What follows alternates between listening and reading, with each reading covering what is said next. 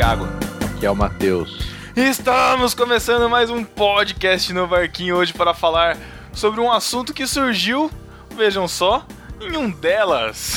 Vamos falar sobre bananismo. É aquele seriado Banana de Pijamas? Nossa, mãe do céu. Não confundir com onanismo. Ah, cala a boca, Matheus. Jesus! que nojo, cara, que nojo. Estamos aqui com o nosso convidado ilustre, que deu o nome ao nosso tema, Chico Gabriel. É, eu vim representar os bananas aqui. Tamo junto, Chico. E também estamos aqui com o Thiago André Monteiro, Tan. Saudades. Salve, Tan. galera, tudo bem? Tava com saudade de vocês. Muito bom. Como foi a última vez que você gravou com a gente, Tan? Putz, não tenho a menor ideia. Além da confraria, eu também não, não lembro não. cara. É, eu sei que eu tive uma ponta na confraria que, aliás, eu não ouvi até hoje. Olha que vergonha, Que cara. Que vergonha. Tristeza. É que assim, eu participei ao vivo, então não é, não é nem spoiler, né? Não é? Pode tipo, eu vou ouvir tudo de novo. Eu entendo. Então, confira daqui a pouco o nosso papo sobre homem e o bananismo. Mas antes a gente vai deixar uns recadinhos rápidos aí pra você. E daqui a pouco o podcast começa.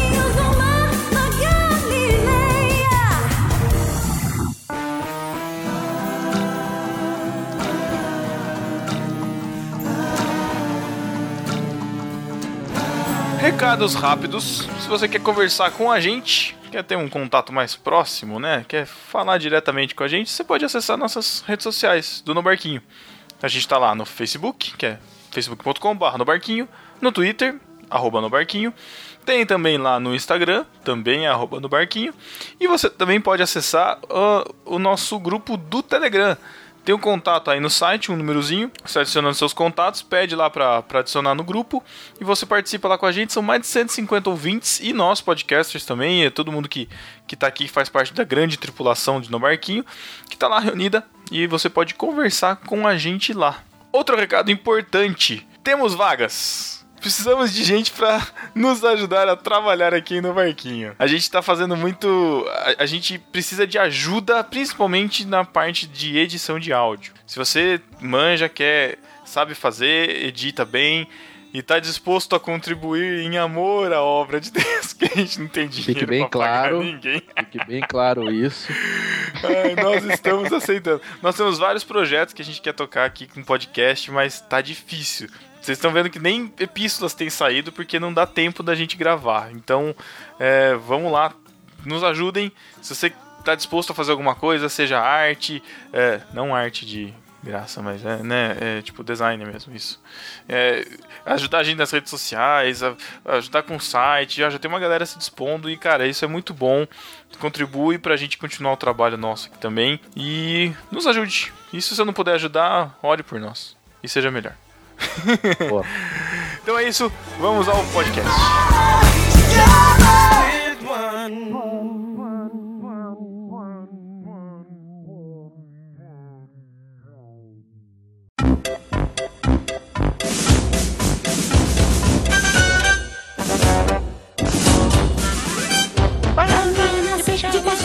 descendo as escadas. Essa música podia ir, né? Essa É, é, vai. combinou, combinou mesmo. É. né? Ai, vamos lá então. Estamos de volta e vamos então falar sobre este tema tão bananístico. Fala B1! Nossa, Thiago, você tá resgatando. o Thiago vai insistir. Vai insistir na piada. É o podcast inteiro. né? Cara, eu tô insistindo desde o NB1, ainda tô aqui, a gente ainda existe, cara. Então não, Não, o método está funcionando. Insistir na piada, né? Ou não. Então, eu continuo desde o episódio 1, eu insisto nas piadas. Não quer dizer que isso seja fator de sucesso do No Barquinho. Vamos deixar bem claro. Estamos aí, cara. né? A gente tá aí, cara. Ai, meu Tá aí Deus as do quebradas. céu. Vamos falar então sobre o homem e o bananismo. Esse assunto surgiu lá no podcast delas, número 12, que a gente gravou lá na confraria, falando sobre o papel da mulher, né? A, mulher, a mulher o, testemunho da mulher na igreja. É, e surgiu o, o, o assunto, inclusive um dos textos que a gente vai deixar aqui, eu comentei lá também, fiz a pergunta lá. E o Chico que deu o ensejo lá pra falar sobre bananismo, né, Chico? É, é porque assim, pela caracterização geral que as pessoas dão do que é bananismo, eu me identifiquei muito. Eu acho que é Uhum. até legal eu participar desse podcast, porque eu vou ter certeza se sou ou não um banana, né? Aham. Pensei que você ia dizer que você tinha chance de se defender, mas pelo jeito acho que não foi. Ele quer confirmar, cara. É igual aquele Não, eu pessoal não quero confirmar, eu quero tirar a dúvida. Esse podcast, confirmar. esse podcast vai ser aquele- aquelas pesquisas de Facebook que você vai responder as 10 Isso, perguntas exatamente. e aí depois você vai compartilhar. Você é um banana. Descubra se você pode ser piloto de avião. É bem... Eu, eu posso, eu posso descobrir isso hoje. Cara, eu sou daltônico e eu posso, é muito furado. Caramba, Você meu. no que você fez, você passou, Thiago? Sério mesmo? Passei, falou que eu tenho um super olho de águia. Que eu... É porque o céu é azul, não é Todo mundo vermelho. né? passava, tipo, era pegadinha, não é? Olha, É porque o céu. Tá comprovado, tá comprovado é. é porque, é porque o céu é azul, não é vermelho, né? então, mas se ele vê um vulcão na frente, ele não vai identificar, né? nossa. Se ele vê um Nossa, vulcão na frente, acho que já tá muito tarde pra, Exato. pra fazer qualquer coisa. Ah, mas vamos lá então. Então a gente vai tentar definir o que é bananismo, o que é um homem banana, o que é um homem de verdade, o que é um homem de verdade. E, justamente por conta da, da data que passou agora, né, do Dia da Mulher, a gente quer definir o que é o homem, o que caracteriza. Quer definir não, né? A gente pretende, não sei se a gente vai conseguir, mas a gente quer Olha, discutir não. sobre isso. É fácil. Olhe pra mim. Feio, forte e formal. Pra você só falta ser forte e formal, mas significa que não falta muito para ser homem. Parabéns. Parabéns. Chaves. Parabéns. Bom, nós temos alguns textos aqui que a gente tá, tá usando como apoio aqui. Um deles é um texto da, do Mistério Fiel, chama Marcas da Masculinidade. Dá uma lida ali. Tem um texto da Igreja Presbiteriana de Pinheiros também, sobre visão bíblica sobre masculinidade. E um texto do site monergismo.com, falando sobre a Igreja Afeminada, que é esse que eu citei lá no podcast delas. Deem uma lida que ele tem, ele tem um, um- umas ideias bem legais, mas aqui a gente quer discutir algumas coisas dentro que fala desses textos. Então vamos lá. Pra começar, o que faz do homem um homem? Homem que você está falando é um sexo masculino, né? Vamos deixar bem claro, né? Isso é. É, porque hoje né, é difícil de definir. Não, não, não o ser humano. É o ah, homem. sim, sim, sim, o Homem. sexo Você masculino. não tá se preocupando com a mulher ser uma banana. Não é esse o. Não, não, é a questão do papel do, do, do homem Papel sexo do- masculino, exato, isso, Isso. muito bem. Além do Eu lembro de cromossomo uma, eu de- lembro de uma definição bem bacana Hum. que foi falada no filme O Tira no Jardim da Infância. Nossa. Vai, vai. Que Vai. o menininho fala assim: Homens têm pênis, mulheres têm vagina. Tá bom. Mas isso é ofensivo hoje em dia. Ué, mas Ah, mas- foi, tá no filme, não posso Bom, falar Ou se, ou se não, pode usar uma referência da galinha pintadinha, já que a gente tá falando, né? Por quê? Ah, tem aquela, aquela música que fala: A galinha usa saia e o galo paletó, né? Tem. aí. Pronto, define. Ai, meu Deus. é. Ou seja, só os pastores é que são homens, é isso. E crentes, né? É. Advogados também. Advogados também. Os escoceses não são homens, então. E os Segurança de motoristas, balada. motorista de Uber também. Meu Deus, cara, que. Não, tudo bem, tudo bem. A ideia é o que caracteriza um homem, do que a gente tá falando, de ser um homem, na, na- naquele sentido, sei lá, viril, é, outra palavra, sei lá. Pode, Hum. pode falar. não, macho, pode macho acho que falar. até é muito meio. Mas meio não, macho, meio- cara. Fala macho mesmo. É, macho. pode ser, pode ser, A, mas. é- definição, a definição retrógrada do macho. é- não, é porque. É Old porque eu- Spice. Não, é porque macho hoje tem uma conotação, acho que até muito primal, assim, sabe? Você retornar a raízes animalescas, assim, não sei Muito se. selvagem, né? É, e, e não é, não é disso cachorro é gente... macho, né? Sei lá. É, o pessoal do Nordeste também chama amigo de macho, né? Não sei o que. Não, macho. lá até, até as cabras é macho, né? Nossa, Jesus. Meu Deus, o que tá acontecendo? e, e aqui a gente tá falando não características físicas, né, e- ou biológicas, mas é, é mais acho que a gente tá lidando com a personalidade da pessoa, né? Com a personalidade do homem, com atitude, com comportamento. O que faz do homem homem? Eu acho que a gente pode começar, é, já que a gente é um podcast cristão, né? Tem lo- logo no início da Bíblia a gente tem a criação do homem e da mulher. Então, acho que uma distinção bíblica do que seria um homem, do que seria uma mulher, não no, no sentido fisiológico da coisa, né? Mas o que seria esperado de, de cada um deles, o que Deus espera de cada um deles, seria um, um jeito interessante da gente começar a tentar diferenciar o ser humano macho, o ser humano fêmea, não fisiologicamente, mas como papéis mesmo, que Uhum. eles têm que, que tem que seguir. Eu vejo no Gênesis, pra mim, muito claro o, o fato de, de Deus ter criado o homem primeiro, por exemplo, e isso é no, no, no Novo Testamento, ele, ele deixa isso muito bem claro. Ele ter colocado Adão pra dar o nome à mulher, por exemplo, a Eva, pra mim também isso é muito claro que é a questão de autoridade sobre ela, como ele teve autoridade sobre os animais, quando ele nomeou os animais, ele deu o nome de Eva. Pra mim já começa mais ou menos mostrar isso. Até nesse ponto aí, eu tava. Até na semana eu tava dando aula na escola bíblica sobre a criação. E o negócio que eu achei interessante, que eu nunca tinha reparado, é que a ordem que Deus dá com relação à árvore do, do fruto do bem e do mal, é, ela é dada para Adão antes da criação de Eva. Então eu acredito que a respon... tanto é que quando eles pecam, ele vai atrás de Adão primeiro, né? Não de Sim. Eva. Quando Pode- eles pecam, os olhos se abrem depois que Adão come do fruto, não quando Eva come do fruto. Aí tem toda a questão dele ser a, a referência da humanidade, o representante da humanidade, mas a questão é que o, a responsabilidade lá, e como até hoje eu enxergo, tá sobre o homem. Se você for levar a questão no familiar, por exemplo, um homem como líder do seu lar, ele é responsável é, diante de Deus pela sua família. Pra mim isso é muito claro. Uhum. É, isso, isso, isso em um dos, dos textos que a gente mencionou no início, ele fala, né? Que uma das funções básicas bíblicas é o homem ser líder na sua família, na igreja, enfim, onde ele tá, né? Entre quem ele está envolvido mais intimamente. Então, assim, se for pensar, o próprio Adão, né, como primeiro homem, ele também foi inclusive o primeiro banana, né? Porque Foi mesmo. ele Mas não foi o uma- primeiro a, a- a tirar a responsabilidade que era dele para É. passar para outra, para mulher, né? Mas não era uma maçã que ele passou pra mulher? Ou um coco, né? Como diz o Paulinho. Isso. É, Porque ele tomou e comeu, Tomou e- né? comeu, é. Eu contei isso aí na igreja na aula, cara. Falei, gente, eu tenho certeza, descobri, é um coco. O pessoal, hã? Não, como assim? Falei, porque lá não fala que tomou e comeu. Eu falei, ah! Céu. Imagina o Matheus fazendo piadoca na igreja. Foi Ai, engraçado, cara. É, sério. Can't you see, can't you see? You gotta wake up slow.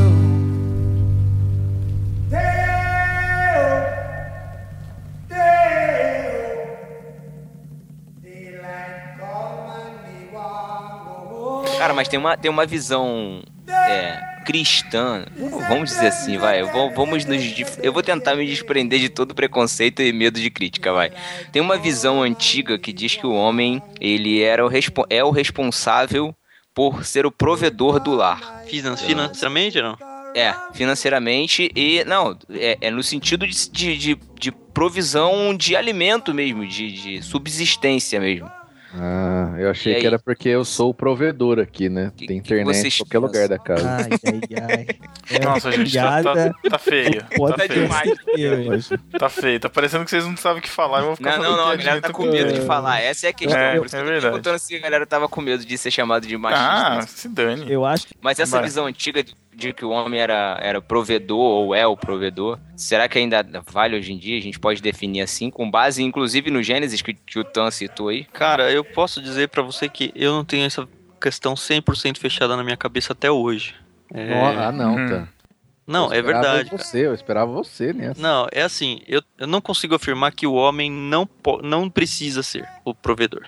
Eu acho, sei lá, difícil. Mas, mas por quê? Mas por quê, Tan? Cara, por que sua dúvida? Eu, eu nunca fui muito atrás de exeg- exegese desse texto, mas tipo, hoje, é, com a minha saída no mercado financeiro e a Renata ficou no mercado financeiro, eu fui pro mundo editorial, eu ganho muito menos, mas muito menos que ela, assim. É, se a gente, não que eu não- a gente não conseguiria viver com o meu salário, mas o padrão que a gente vive hoje não daria nem perto pra viver com o que a gente, com o salário que eu ganho, por exemplo. Uhum. Mas isso assim, a gente entende hoje como uma coisa assim. Infelizmente, a sociedade de hoje, ela supõe que um casal, marido e mulher, vão trabalhar os dois para que você para conseguir um sustento familiar. Antigamente, na época dos meus pais, por exemplo, o salário que se pagava para um, um homem trabalhando, a, a própria sociedade, o empregador, todo mundo já supunha que aquele valor seria o valor necessário para sustento da família aquele seria o valor do sustento da família. As mulheres normalmente já ficavam em casa. Minha mãe já era uma exceção, ela trabalhava fora. Mas hoje em dia essa realidade não existe mais. Não tem, Uhum. as pessoas não supõem que, olha, o, o cara vai receber um, um valor e esse valor é para o sustento da família dele. Tanto que tem toda a questão da briga feminista de igualdade de salários. Eu, não tô aqui defendendo que tem que tem que receber mais, tem que receber menos, mas esse assunto só vem à mesa a partir do momento que a mulher decidiu ir para o mercado de trabalho, a sociedade assimilou isso muito bem e hoje o pressuposto é que uma renda familiar é composta com mais de uma pessoa trabalhando. Então, os salários não precisam mais ser o suficiente, um salário ser o suficiente para você bancar tudo. Agora, você não acha que essa questão antiga, e, e, para os dois Tiagos isso, né? Não é só uma questão financeira, mas é, um- é um, é um provimento muito maior, e não só no sentido Não, de finança. No sentido financeiro, eu não consigo responder. Se eu ampliar esse horizonte, eu não tenho a menor dúvida que o homem é o responsável por ser o.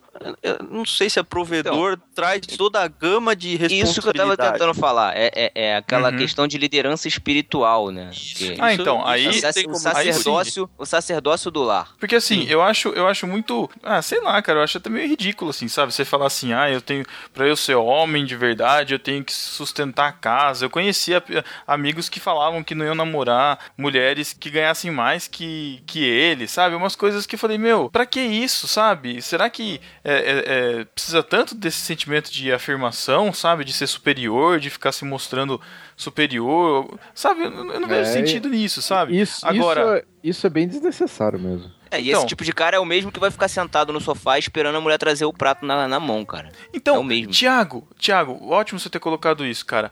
Fala pra mim, você que tá escutando esse podcast, o que tem de macho, de homem, de viril, de sei lá o que você quiser falar, você ficar sentado num sofá com a barriga coçando o saco, desculpa falar aqui, e ficar dependendo da mulher trazer comidinha na sua boca, cara. Que é isso? É, Ah, isso é uma interpretação Ah, cara, errada. Sabe, Ó, me vou dar um desculpa, exemplo- isso, isso, aí, é- isso aí é comportamento infantilizado, cara, sabe? Você, você ter que comer a comidinha na boca e, e achar que tá, tá mandando na casa, que é isso? Eu vou dar um exemplo de hoje, assim, dessa semana. É, a Renata, minha esposa, ela está grávida, ela está tendo algum um probleminha na gestação e ela está tendo que ficar em repouso. Orem por ela. Então, com isso, eu assumi o papel. Eu tô trabalhando, normal, fora, que já estava, ela tá de licença. E aí é cozinhar, lavar roupa, lavar, lavar louça e tudo mais. E quem tá sentadona no sofá é ela. Uhum. É, é, assim, no, no normal a gente já divide essas tarefas. Só que a- é, eu ter assumido esse papel, na verdade, eu assumi uma posição de que, olha, ela precisa de- do meu cuidado agora, sabe? Serviço, serviço. né? Exa- Exatamente. Eu queria só colocar um texto bíblico e eu tô morrendo de medo disso aqui abrir um, uma thread que não é a que a gente quer abrir. Mas vamos lá. Vai lá, vai lá. Vou pegando, pegando aquele gancho do começo, da ideia de tentar identificar qual é o papel do homem, se é que tem um papel diferente ou não. Eu tô em 1 Coríntios 11, tá bom? Esse texto vai falar sobre o véu e eu não quero entrar no assunto véu. Eu quero tentar extrair alguns princípios aí, tá bom? Certo. a partir do verso 3. Quero, entretanto, que saibais ser Cristo o cabeça de todo homem, e o homem o cabeça da mulher, e Deus o cabeça de Cristo. Eu vou pular aqui alguns versículos. Sigo no 7. Porque, na verdade, o homem não deve cobrir a cabeça por ser ele a imagem e a glória de Deus, mas a mulher é glória do homem. Porque o homem não foi feito da mulher, e sim a mulher do homem, porque também o homem não foi criado por causa da mulher, e sim a mulher por causa do homem. E aí já fica aquele, ah, que absurdo, Uhum. E é muito interessante que um verso pulando o versículo 10, no versículo 11 ele ainda ele confirma assim: No Senhor todavia nem a mulher é independente do homem, e nem o homem independente da mulher, porque como provém a mulher do homem, assim também o homem é nascido da mulher, e tudo vem de Deus. Caramba. Então eu consegui extrair essa, essa briga do véu, que acho que não tem nada a ver com a, nossa, com, a, Uhum. com a nossa conversa, mas a questão é o papel que Deus inventou quando ele criou o homem. Ele falou: olha, homem, você vai ser um líder, entre a, não entre aspas aqui, mas com toda a cautela e sem machismo. Você vai ser o líder absoluto e supremo da unidade que eu tô criando aqui, chamada unidade familiar. Uhum. A mulher, ela tem papéis de submissão, e aí submissão tem que ser extremamente bem entendida, que também não sei se é o caso da gente ficar explicando aqui, mas o versículo 10 aqui, e 11 aqui, ele diz, olha, vocês têm diferenças de papéis, Uhum. Vocês não têm diferenças de essência. Só que Uhum. o papel da mulher é, é um papel, e aí você vai colocar de uma submissão, não nesse sentido do sofá traz a comida, mas a, a, a, a submissão de ela, é- ela depende do suporte do marido como representante ali da unidade familiar diante de Deus. E aí vai entrar em questão de culto, não, culto doméstico, a responsabilidade do homem de criar os seus filhos, a responsabilidade do homem de amar e proteger a sua esposa. Aí tem vários versículos sobre isso no, no Novo Testamento. O próprio texto lá que fala que no- as mulheres devem amar, de- devem ser submissas aos seus maridos e os maridos devem amar as suas mulheres assim como Cristo amou a igreja e se entregou por ela, né, cara? Isso, isso aí é Efésios 5. É, eu, eu- eu acho incrível isso, porque, cara, você- se você ama, e, o nosso maior exemplo é Cristo, cara, de se entregar e se entregar até a morte, a, a nossa entrega com, as nossas, com as nossas esposas, no caso da relação entre marido e mulher, é completa, no sentido de que eu preciso, se, se precisar, eu dou minha vida por ela, É. cara. Agora É, deixa eu pro- levantar. Agora deixa eu falar uma coisa, Pedro, rapidinho, que me Vai. incomoda já há bastante tempo. Com essa questão, é, principalmente que a gente vê em redes sociais e, aí- e aí as feministas, vamos dizer assim, mais ferrenhas, dizendo que não precisam de homem, e as mulheres às vezes se exaltando, dizendo que não precisam de homem. Aí, o que aconteceu, eu vejo isso, tá? Isso é uma visão minha, por favor, não, não, não, não reflete a opinião do Barquinho como um todo. É o Thiago que tá falando, Thiago Ibrahim. É o seguinte, a gente como viu, quando eu falo a gente, eu tô generalizando, os homens da minha geração. Tô incluindo vocês também. Quando a gente viu que as mulheres estavam começando a ficar muito independentes e às vezes é, meio que desprezando o cuidado, essa necessidade de ser cuidada, a gente meio que se afastou. E aí, às vezes, a gente vê certos homens, e isso acontece com todo mundo, meio que deixando de lado a proteção com o sexo que a gente sempre chamou de sexo frágil, a mulher, né? Então a gente acabou deixando, olhando a mulher com um pouco menos de cuidado, como se fosse assim, ah, elas são iguais, tá bom, elas vão ter que se aprender, aprender a se protegerem é, sozinhas. E É, eu o não homem vejo... comprou junto com ela essa idade, essa, esse conceito de igualdade. É, e eu vejo isso um pouco como um bananismo, cara. Porque a gente acabou se acomodando, entendeu? A gente Uhum. acabou se acomodando nesse sentido, de que a gente deixou de ser homem nesse sentido, de proteger a mulher. Eu acho. Entendeu? Eu, inclu- inclu- eu acho que nem só da questão de tirar a proteção da mulher, mas a- algo até maior, que é de deixar a nossa competência de responsabilidade sobre as coisas. Sabe? A- a- nós temos várias responsabilidades nessa questão da, da liderança que, que a Bíblia no- coloca pra nós. E as mulheres foram tomando espaço, foram tomando espaço, e a gente, em vez de, de se impor no sentido de, meu, peraí. Aliás, é minha é- responsabilidade. aliás, aliás, aliás até uma dúvida. conquistaram É, é, isso que eu ia falar. interessante, Então, mas- é, muitas vezes elas conquistaram justamente porque os homens não estavam mais, tipo, se impondo ali, entendeu? Ou seja, já estavam deixando o seu papel de lado. Uma E a- lacuna, né? Uma E lacuna. a mulher isso controla a lacuna pra, pra, pra se expressar. Isso fala muito no- nesse texto da igreja feminada, que fala que a- a- as igrejas elas têm deixado esse espaço pro. Não é o efeminado no sentido de é, homossexual, não é isso, mas no sentido de dar muita vazão para a questão para um, um jeito feminino de se tratar dentro da igreja, a questão de lidar com problemas é, que sejam mais de, de ordem feminina, e aí é o meu problema de definir feminino e masculino nesse sentido no texto, mas ele fala muito disso, de por causa dessa entrada das mulheres e, o- e do homem não, não, não assumir posição. Entre outras coisas, ele vai falar sobre homossexualidade também dentro desse texto, que é bem legal. Mas será que. ah, Uma dúvida minha é é exatamente disso daí. É, mas será que as mulheres começaram a se impor né, nessa questão de, de tomar, né, de se empoderarem, vamos dizer assim, por esse afastamento dos homens, por essa, esse bananismo dos homens, elas começaram a, a tomar o lugar? Ou será por conta que. de necessidade, você diz? Exato.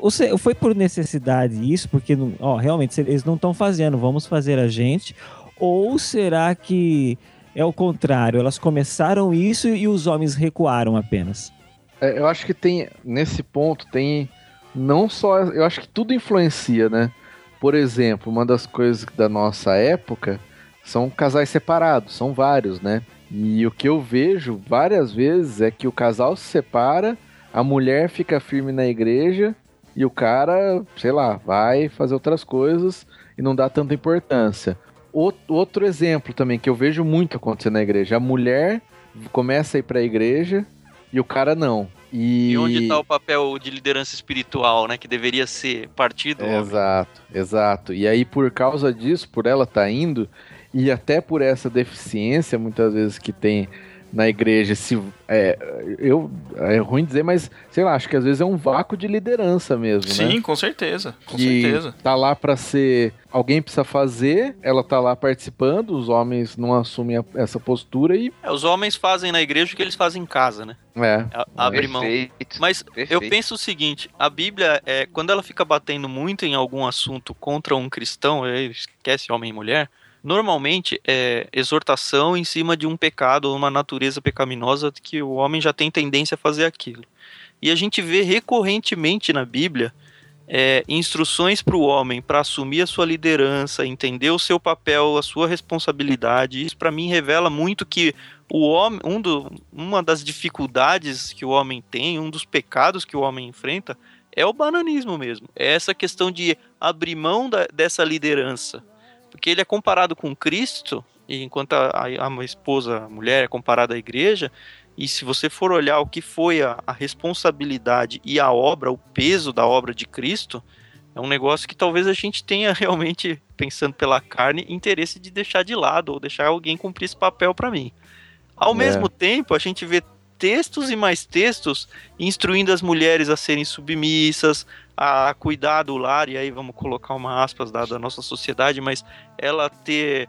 ela pensar no marido dela. A, a própria Eva já, já, já foi colocado como, como resultado do, do primeiro pecado, ela ter essa briga com a liderança e buscar o espaço do marido. Então a gente vê que, ao mesmo tempo que a mulher tenha dificuldades em se manter no papel dela, de, de não tentar buscar uma liderança que não é dela, a gente vê o homem do outro lado tentando abrir mão de uma liderança que é dele e tentando terceirizar. uhum. E aí, Uhum. quando você tem um querendo e o outro querendo, e, e Deus É. se afasta do, do, do contexto, é natural que isso aconteça mesmo. Um vai É. inverter o papel com o outro. E eu acho que isso também é fruto de a gente tem que falar do machismo que realmente aí entrando naquilo que é usar essa submissão, que como a gente falou é totalmente diferente dessa ideia de que tem de mandar na mulher e a mulher ter que fazer o que o cara quiser. Foi tão forte isso nas décadas passadas que veio um movimento contrário tão forte ou até maior É tipo hoje, né? reforma, né? É tipo reforma, É, né? Tipo, é tipo foi uma uma, reação. contra-reforma, né? Aham. uma reação, a gente pode usar até a física, né? Uma reação contrária, e, mas nem sei se de mesma intensidade, uma intensidade tão alta que aí reforça ainda mais. O cara que é banana, ele vai ser cada vez mais banana, e por outro lado, as mulheres cada vez mais fortes no papel de liderança, que é um reflexo da sociedade, não é só um reflexo da. da não é só a igreja que é afetada, não, né? não, não. Por exemplo, no, no meu trabalho, eu tenho eu convivo com algumas gerentes de departamento. Cara, sim, quase 100% delas são pessoas assim extremamente firmes. Pessoas assim, até que tem que demonstrar e às vezes até extrapolar assim a sua sua posição, às vezes até hum- humilhar alguém para reforçar a posição dela como mulher líder, para não se deixar ser pisada ou ser diminuída no cargo dela. Então acredito que por causa disso, né? Veio essa reação contrária que acaba colocando o homem e se o homem se deixar, ele vai ficar esse banana mesmo, né?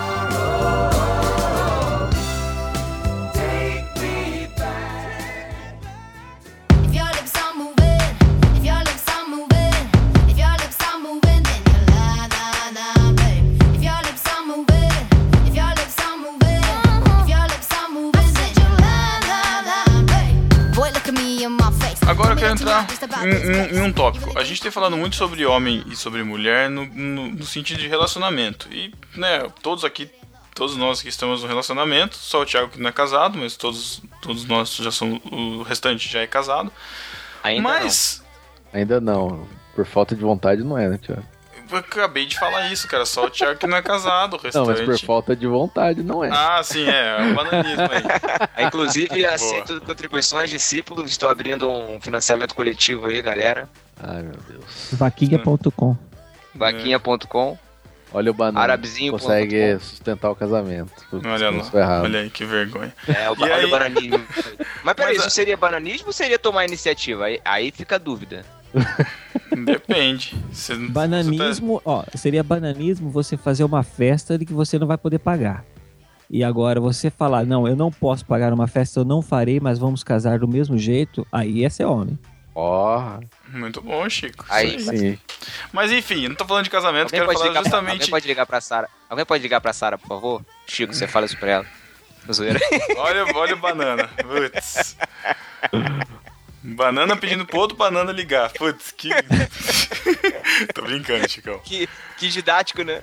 né? Mas eu quero, na verdade, eu quero trazer essa discussão um pouco fora do que a gente costuma falar, que é justamente falar sobre é, a questão da masculinidade e bananismo fora de um relacionamento, é, marido e mulher, ou até mesmo namorado, se dá pra falar disso. É, acho que até antes, né? Porque a gente precisa de- ser casado, a gente precisa ter um relacionamento pra falar sobre essa questão de responsabilidade masculina, sobre bananismo, sobre a relação do. Porque quando a gente fala relação do homem com a mulher, a gente pressupõe um relacionamento am- amoroso, afetivo, mas. E o cara que tá no metrô e, e a mulher tá no metrô, ou relações de trabalho, como é que, como é que a gente lida com isso? Com essa, com essa questão fora do âmbito de relação afetuosa? Eu não entendi a história do metrô, mas. Não, também, eu- não, mas é, eu não foi. Mas se dá o acento, né? Desculpa, eu tiro isso na, na edição, se eu O que, que conseguir. tem a ver o metrô? Nada a ver. Não, mas é tipo, situações corriqueiras, entendeu? De você ter situações entre homem e mulher e. essa- nesse sentido mesmo, sei lá. Se faz sentido você taxar de banana um menino solteiro. É isso. É, exatamente. E, a- e até discutir mesmo essa relação de, de função mesmo de homem e de mulher fora de um relacionamento. Entendeu? Então, eu acho que isso daí começa. Aí é uma percepção minha, vocês podem dizer se concordam ou não, mas eu pelo menos vejo que as nossas gerações, e não sei se acho que antes não, mas a, a partir das nossas, isso já vem da criação de pai e mãe. Muitas vezes lares separados, né? Pais separados, é, que só a mãe cria, ou mesmo quando o pai e a mãe tá, é aquele ambiente super protetor. é, inclusive, por exemplo, as nossas leis contribuem, tipo, o moleque não pode mais praticamente trabalhar com 14 anos, não pode ter carteira assinada, tem que começar a Podem nem trabalhar, sei lá, apanhar na bunda, né? é, não pode apanhar, começa a trabalhar com 18, 20 anos, sei lá. E, e eu acho que tudo isso, quando a gente pega essa criação, contribui para cada vez menos o cara querer assumir alguma responsabilidade na vida. Eu Eu vou acrescentar nessa sua colocação aí. A criação, é, cada vez mais, a criação de um menino e de uma menina serem a mesma. Assim. Você não ter da parte dos pais, da parte da escola, da parte da sociedade, uma um ensino diferenciado, não no sentido de que ah, esse tem que saber mais que o outro, mas ensino dos papéis mesmo. Olha, você é menino, você está se preparando para se tornar um homem. E ser um homem significa isso. E você é menina, você está se preparando para se tornar uma mulher. E ser mulher significa isso. Se você tem isso muito bem claro, você vai é, direcionar a educação para que, para que o menino seja é, cada vez mais qualificado para assumir uma responsabilidade. Aí sim, quando ele assumir um lar. E uma mulher para ela saber e entender o que, que é se colocar como um papel de uma, um papel de uma esposa. Eu, eu acho que eu queria pegar esse gancho que você, que você colocou, Pedro. Eu acabei Uhum. de pegar essa, essa ideia. Quando você não tá num contexto casado, vamos supor casado aqui. A partir do momento que você constitui um lar, você se torna o líder de uma unidade familiar. Sim. A partir antes disso, e aí tem toda a questão que hoje em dia o pessoal tá com 30 anos em casa ainda, né? Mas Ô, ô, vamos parar? Vamos parar. Olha Não, aí. Público-alvo. Essa- A, a menos dessa anomalia, né? Mas a questão é, antes disso, é, um homem ou uma mulher, eles são filhos. E sendo filhos, eles têm que ser submissos aos pais deles. Eles estão em treinamento para assumir um, um lar. Seja um homem ou Uhum. seja uma mulher, cada um com seu papel diferente. Então, é, eu acho que é uma, uma fase de treinamento. Ah, o, ah, e o cara que é solteiro e não vai casar nunca. É, cara, eu acho que minimamente chega um momento em que ele pode até assumir a- o próprio lar dos pais, que os pais vão ficar velhos, vão necessitar de cuidado, Uhum. sabe? Vai Uhum. chegar um momento onde ele vai ter que se emancipar espiritualmente, profissionalmente e assumir o seu papel mesmo não tendo uma esposa pra ser submissa, sabe? É Uhum. mesmo sozinho, né? Mesmo que o cara não tenha intenção, eu acho que o correto é o cara, sei lá, deu uma idade, cara, sair e morar sozinho. Eu, Eu- Sou, eu sou defensor disso. Eu, eu, eu sou defensor disso também, Matheus, e vou fazer até. Vou até Olha falar. Eu, eu quero voltar no que você falou lá, lá um pouquinho antes aí, sobre a questão da criação. A geração dos nossos pais ensinou a gente. Eu tô generalizando, tá? É, a geração dos nossos pais ensinou a gente a adorar um ídolo chamado estabilidade financeira. É Uhum. esperar estar com tudo pronto para depois tomar uma iniciativa, para depois tomar uma decisão, entendeu? E isso acabou atrasando essa nossa geração, que espera tudo na mão Na e verdade, que eu nunca acho. toma decisão nenhuma. É, na verdade, eu acho que até uma, uma coisa, tipo, a voz da experiência, sabe? Olha, a gente ralou tanto nessa vida, a gente casou e não tinha sofá em casa, a gente fez tanta coisa, agora que a gente tá conseguindo ter as nossas coisas, então, ó, batalha pra conseguir ter uma estabilidade. Eu fui, eu, eu, fu- eu fui falar para adolescentes no, no carnaval, eu já contei isso no outro podcast. E eu fiz, eu fiz uma, uma, uma pergunta dessa, falando de relacionamentos, e eu perguntei assim, tipo, meu, é, com, com quantos anos vocês pretendem se casar, não sei o que lá. E aí, eu- eles perguntaram quando. Eu falei assim, ah, depois que eu fizer faculdade, tiver uma especialização, eu falei assim, nossa, mas por que, que vocês não casam antes? Ah, Deus o livre! E aí, como, como, como é que eu vou fazer faculdade? Eu falei, viu, mas quem disse que você tem que fazer faculdade Uhum. casar? Sa- Quem que Exato. disse isso? Quem falou isso pra essa geração? Quem que, tá, que- quem que tá formando essa ideia de que a gente não pode mais casar com 18, 19 anos? Que tem que estar tudo prontinho, tudo no jeito. Eu acho que é. é- e eu, eu vejo isso um pouco até na figura da minha mãe, assim, de coisas que ela passava quando, quando ela era adolescente pra jovem. Ela conta que foi o meu. Quando ela começou a namorar com meu pai, que o meu pai que instalou o primeiro chuveiro elétrico na casa dela. Eles não tinham Caramba. chuveiro elétrico. Então eu vejo muito assim, tipo, o que eu. Sabe, né? É, é o, é o do. O vento levou, que tem essa cena. Nunca mais passarei fome nessa vida, uma é, coisa assim. mesmo. É, então, é, é meio isso, sabe? Tipo, meu, eu não quero mais ter que passar necessidade. Eu não quero que você passe a necessidade que eu passei. Por isso, fica aqui na minhazinha, que por enquanto tá aqui, tá tudo bem. É. Fica tranquilo, É, você não vai verdade. precisar passar. Eu- Só que isso é inerente da vida, a gente precisa passar por essas dificuldades Isso, justamente até pra perfeito. crescer, cara. Sabe? Eu preciso Exato. eu preciso me, me enfrentar com o meu cheque especial pra saber lidar com o meu dinheiro. Senão, cara, eu vou achar que o dinheiro vem do, do uma- de um pedacinho de plástico que eu enfio na máquina, digito uma senha e tá de boa. E é isso. Uhum. E isso vai refletir nos relacionamentos, cara. Com Dá- certeza. a gente, dado você vê aí esses dias que tipo, casar e separar é um negócio totalmente comum, né? Casa, não deu certo, seis meses, menos, até menos, separa. E ninguém Vocês- tá preparado pra se relacionar. Você Ninguém sabe tá que preparado, tem ninguém tá interessado. Desculpa, Chico. Ninguém tá preparado e também ninguém tá Não interessado. tá interessado. E, e esforçado e com vontade de batalhar por isso, porque é muito mais fácil abandonar, deixa Aham. quieto, E vou- quem, não vou ficar e esforçado. quem ouvi falar, e quem eu não. ouvi falar disso, Pedro, foi o Weber Campos Júnior, pastor que eu tenho ouvido muito ultimamente. Cara, tenho aprendido muito com ele, porque ele é um cara muito prático, assim, sabe? Uhum. E ele tem um, tem um vídeo no YouTube, até no, no canal da Fiel, que a gente vai postar aí, vai deixar aí na postagem pra vocês assistirem, que fala sobre estabilidade financeira antes de casar. É a pergunta. E ele responde de uma, uma das pregações dele. Ele fala assim: os pais incentivam os filhos a terem estabilidade financeira. Aí o, o filho fica esperando terminar faculdade, pós-graduação, mestrado, doutorado, não casa nunca. Aí eu pergunto pro pai assim: mas peraí, você tinha isso tudo antes de casar? Não. E você tá casado até hoje? Tô. Então, mas o problema então é a estabilidade financeira? Não. E- então, aí ele, aí ele fala assim: então é o seguinte, as batalhas que a vida oferecem pra gente são oportunidades até lá na frente da gente contar um testemunho pra uma pessoa, de Uhum. edificar a fé de alguém, de, ou de ter a nossa própria fé edificada. Poxa, olha, eu enfrentei esse, esse problema aqui, mas Deus me ajudou a, a superar e eu consegui construir a vida. E essa omissão faz parte do bananismo, né? Assim, quando você Exatamente. começa uma É. casa, normalmente você vai sair de uma, de, um- de uma casa onde você tá com toda ela mobiliada, uma casa grande, com seus pais já estável, e vai, sei lá, ter que viver de aluguel num qua- quarto, cozinha, sala e, e começar do zero e cara fala, não, não quero isso pra minha vida. Eu tenho aqui Tem uma estabilidade uma- que eu não quero abrir mão.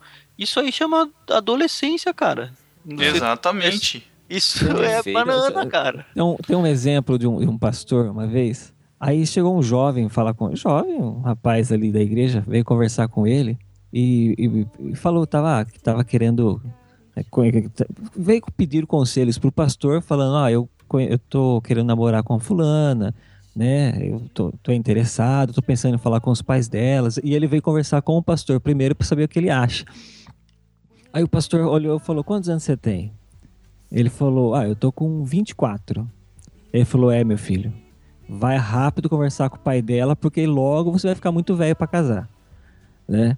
Ou se ele, fa- ele teve um exemplo assim de, ele falou assim, ó, porque senão você fica que nem aqueles galos que fica buguelo, né? É, bu, é Buguelo? buguelo, me- é buguelo mesmo que ele falou, que não serve mais para nada, senão só para ir para panela, porque ele é muito complicado para ficar junto com as outras galinhas ali. Ele não aceita Caramba. qualquer galinha, né? Então aí isso daí já Ficou estranho. é, é, Tudo bem.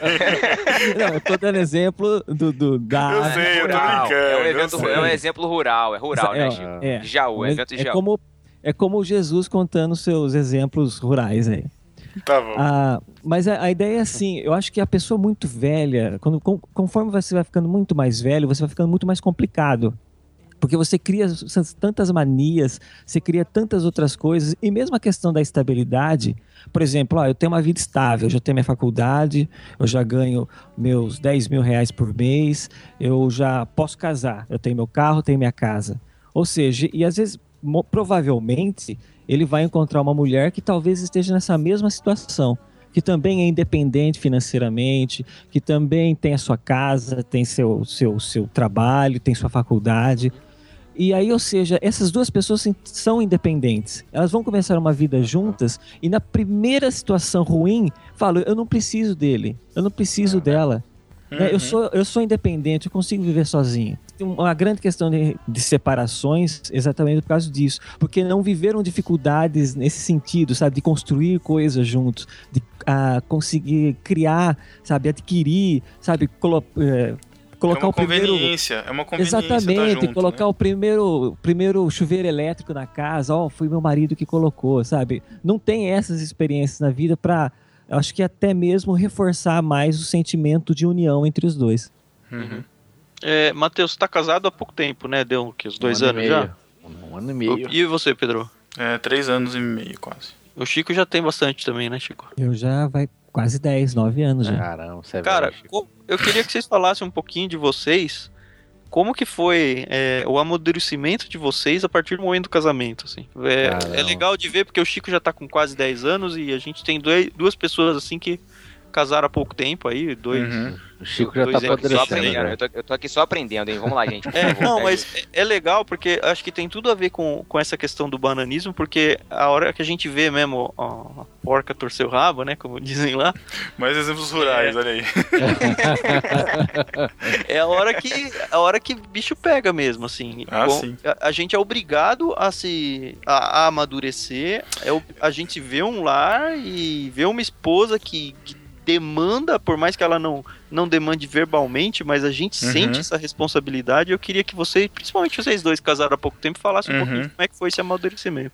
Então, eu, eu- assim, sinceramente, antes de eu casar, eu era, eu era bem banana em casa, sabe? Eu não tinha responsabilidade, eu ganhava. Isso, isso eu- é algo que eu me arrependo até hoje. Que eu trabalhava, eu, eu trabalhei três ou quatro anos antes de casar, tipo, então não tinha gasto nenhum, porque morava na casa da minha mãe, ajudava, tipo, com valinha de refeição, mas o dinheiro eu gastava. Me arrependo de não ter planejado nesse sentido, mas mas assim, eu não ajudava a lavar louça, lavava louça quando alguém chamava pra ajudar, sabe? Não tinha essas responsabilidades de casa que a gente acaba não tendo mesmo, sabe? Não é um costume da gente aprender. Eu fui aprender a lavar roupa depois que eu, que eu casei, sabe? A, a ver a louça cheia e falar assim, meu, quero lavar porque eu não quero dar trabalho depois pra, pra Paty. Ou E o a- estrogonofe? O estrogonofe você aprendeu antes ou depois? a- no meio, do meio do caminho, porque minha mãe ficou Rapaz. doente e tive que aprender a cozinhar pra ajudar ela, mas isso foi Sabe, muito o bom. Pedro faz um estrogonofe sensacional, hein? Muito bom, é muito bom. Eu, eu, eu aprendi a cozinhar por, cau- porque aí justamente minha mãe é, ficou doente um tempo e ela não podia fazer, fazer esforço, ela tinha que ficar deitada, fazer o máximo de repouso possível. E meu pai trabalhando, é, eu fazia faculdade à noite, então eu tinha tempo durante o dia para fazer isso. Então eu comecei a aprender a cozinhar para ajudá-la em casa. Então isso também, de uma certa forma, foi me moldando para isso. Mas eu vejo como, sabe, eu não consigo, hoje, casado, pensar que, meu, eu vou deixar de lavar uma louça porque, tipo, eu sou homem, eu não posso lavar louça. Eu sou homem, eu não posso passar um pano no chão, não posso limpar um banheiro. Sabe, eu não consigo, eu não, eu não consigo, isso não, não encaixa na minha cabeça. É o Eu lado acho que- ruim do machismo, né? Que, que É, exa- Sabe, eu não consigo encaixar porque, meu, eu acho assim. Se eu, eu, eu, eu não casei por conveniência, eu casei porque eu a amo, eu casei porque eu, eu quero fazer bem pra ela, eu casei, sabe, vários fatores. Eu não casei porque eu quero ter uma serva me servindo dia, todo dia. Se você tá pensando em casar pra isso, meu, desencana, porque o que eu. E, e aí, desculpa, Tan, eu vou expl- explorar um pouco mais isso e depois o Matheus fala da, da experiência dele, mas eu, eu tive contato de saber de história de pessoas que de jovens homens de 25, 28, 30 anos que estão em casa, morando com os pais, já tem o seu, no caso de um específico, já tem o seu próprio negócio, a mãe cuida das finanças do negócio, ele tem uma- ele, ele, ele namora, a namorada quer casar, ele ainda não quer casar porque acha que ainda não é momento. Eles querem, sabe aquela coisa de o cara tá tão confortável na vida que ele já passou pe- pela adolescência. Ele tá na casa dele, a mãe cuida dele, ele tem uma pessoa que faz bem, que é um namorada, uma namorada que trata bem. Por que, que ele vai querer sair da zona de conforto dele? Não faz sentido. Não faz sentido. Por que, que eu vou querer fazer isso? Não quero, não, não tem por que eu querer sair da minha casa, onde está tudo confortável, e passar por uma dificuldade. E, e acho que isso os nossos pais, sabe, era um passo um pouco mais fácil, porque a vida deles já era uma vida trabalhosa. E eles passaram a trabalhar juntos por um, por um objetivo em comum. Hoje não. É, tá- lógico que eu não quero generalizar, porque eu sei que existem casos e casos bem específicos. Mas hoje a gente tem tudo muito mais na mão. Justamente porque os nossos pais querem que a gente tenha isso na mão para não passar as dificuldades que eles passaram. E Mas é as poda a dificuldades gente- que engrossa o. Exatamente. engrossa o Eles estão couro, dando, né? Os nossos pais estão dando a banana pra gente e falam assim: toma, filho, seja um banana. É. Sei lá. Verdade. Às vezes verdade. vira isso. A própria educação dos pais, talvez a maioria dos nossos pais tenha um pecado no sentido de, cara, forçar o filho a, a amadurecer pra entender o que, que é e não passar o perrengue que normalmente a gente passa logo que casa. E, e eu, eu acho que é muito importante a gente passar por dificuldades, sabe? É nessas horas que a gente vai conseguir pensar coisas diferentes. É no erro que você ten- tenta alternativas diferentes, sabe? E quando a gente tenta podar isso, sabe? Você sabe, porque você tem um filho. Eu vejo mais com meu sobrinho, ainda com uma certa distância, porque eu não crio ele. Mas eu vejo como às vezes é importante você, em vez de passar a mão e falar, não, então vamos fazer outra coisa, você ser firme com ele, porque ele tem que saber que você. que ele não pode fazer tudo. A gente tem que saber que a gente não pode fazer tudo. E a gente tem que buscar alternativas para o que está acontecendo em volta. E com coração de pai, e pelo- é, é difícil fazer isso aí. E pelo que eu tô vendo aí, a próxima geração vai ser bem pior, hein, cara. Porque é tudo dado de mão beijada, porque os pais não estão preparando os filhos para o, o que vem, porque os pais não têm no horizonte da, da mente dele, olha, eu tô infringindo aqui um sofrimento pro meu filho aqui, mas é um sofrimento é, cercado de amor, é um sofrimento controlado, porque na verdade eu tô forjando o caráter dele. Eu acho até, Tan, que nessa questão de, de, de numa próxima geração, até que o Thiago Ibrahim falou, eu acho até que a gente. Acho que vai ser pior, até pelo sentido de que os pais. Eles não querem criar os filhos, tipo, o objetivo deles não é criar os filhos, eles querem mais é ser felizes, é ter os seus prazeres. Então, meu filho tá incomodando, ó, pega o celular aí, faz o que você quiser, só não me atrapalha. Eu não sei se isso é, É, uma visão outra- muito limitada outra, do, do, tem do uma- que eu, do que eu tenho, mas eu tenho essa impressão, sabe? A gente tem uma interferência cada vez maior também de fora, dentro da família, né? Isso também é importante. De fora como? Você fala na mídia, esse tipo de coisa? De tudo, é, de tudo. Da realidade que a gente está vivendo, da, da, Ah, da mente do, do século XXI. Da maneira de educar fi- de filhos do século XXI, que é completamente. Eu vejo muitas vezes como antibíblica até. Uhum. Hoje em dia você tem que brigar com seus pais, com seus sogros, para você conseguir impor uma educação que você entende ser bíblica, porque partindo dali eles estão jogando contra. É, isso é verdade. Eu acho que é um desafio muito grande que a gente vai ter, sabe? É, eu não sou casado ainda, mas eu, eu- eu tenho um sonho, assim, de ser pai, sabe? É, e eu fico pensando, cara, como, como que vai ser o desafio, cara, de educar uma criança no mundo que a gente tá vivendo, esse mundo complicadíssimo que a gente tá Pois é. vivendo, sabe? E é no- óbvio que Deus vai nos dar. Aí, claro que a gente tem que ter fé em Deus de que Ele vai nos dar. Já nos deu até as di- diretrizes pra gente educar. Aí vai E se caber a gente colocando- fazer a vontade dele, né? Se colocando como o homem, o papel do líder no lar, é, não é só sobre a esposa, é sobre os filhos, né? É, Uhum. mais uma vez, com a sociedade jogando infinitamente contra, tendo que exaltar esse papel de liderança, esse papel anti-banana, para que você consiga, primeiro, criar o seu filho da maneira com que Deus quer que crie, e segundo, preparar para que ele enfrente provavelmente uma situação ainda pior do que a que a gente está enfrentando quando for a vez dele. A ideia é, é assim, é que nem falou, né? Você vai fazer ele, de uma certa forma, sofrer agora, para ele evitar que ele sofra muito mais depois, né? Porque se, ele tiver preparado, é tipo vacina, né? Que você dá uma vacina com um vírus é, menos potencializado ou bem enfraquecido, para eles, quando vir realmente aquela doença, ele está preparado, ele sabe, ele, o corpo está acostumado, vai saber enfrentar aquela situação. Né? Então, Pode ser que nem seja a sociedade que vai bater nele, o Chico. Pode ser que a sociedade vai dizer pra ele não, que é assim mesmo. Só que a- a- se a gente continuar seguindo nesse rumo, quem vai bater nele lá na frente é Deus, cara. Se ele for realmente uma pessoa cristã, tô pensando aqui no meu filho, né? Cada um pensa no, no seu contexto. Se ele for uma pessoa cristã e ele seguir o rumo da, da bananice, pode ser que lá na frente o mundo exalte ele. Só que Deus vai dar borrachada atrás de borrachada nele. E eu que realmente Uhum. quero que ele não, não sofra isso. Mas hoje, eu até, acho- hoje, hoje até aconteceu, você falou isso, até lembrei de uma coisa que aconteceu hoje. Ah, às vezes eu tô com a Malu assim, a gente vai sair, aí a gente aposta a corrida até o portão, né? Pra ver quem chega primeiro lá. E geralmente ela ganha, porque ela já sai, ela já sai na metade e sai correndo. Mas Né? é um banana, obviamente. E aí, às vezes eu nem vou correr, né? Então eu vou andando e tal, e ela vai acabar chegando na frente. Aí ela tá, agora, tipo, a gente chegou hoje, aí ela veio e falou: Toma, papai, você ganhou uma medalha por chegar depois de mim. Eu falei: Não, eu não mereço uma medalha. Eu perdi, né? Eu não tenho que ganhar medalha. Quem ganha medalha é você, porque você ganhou. Amanhã eu vou ganhar de você e eu ganho a medalha de você, né?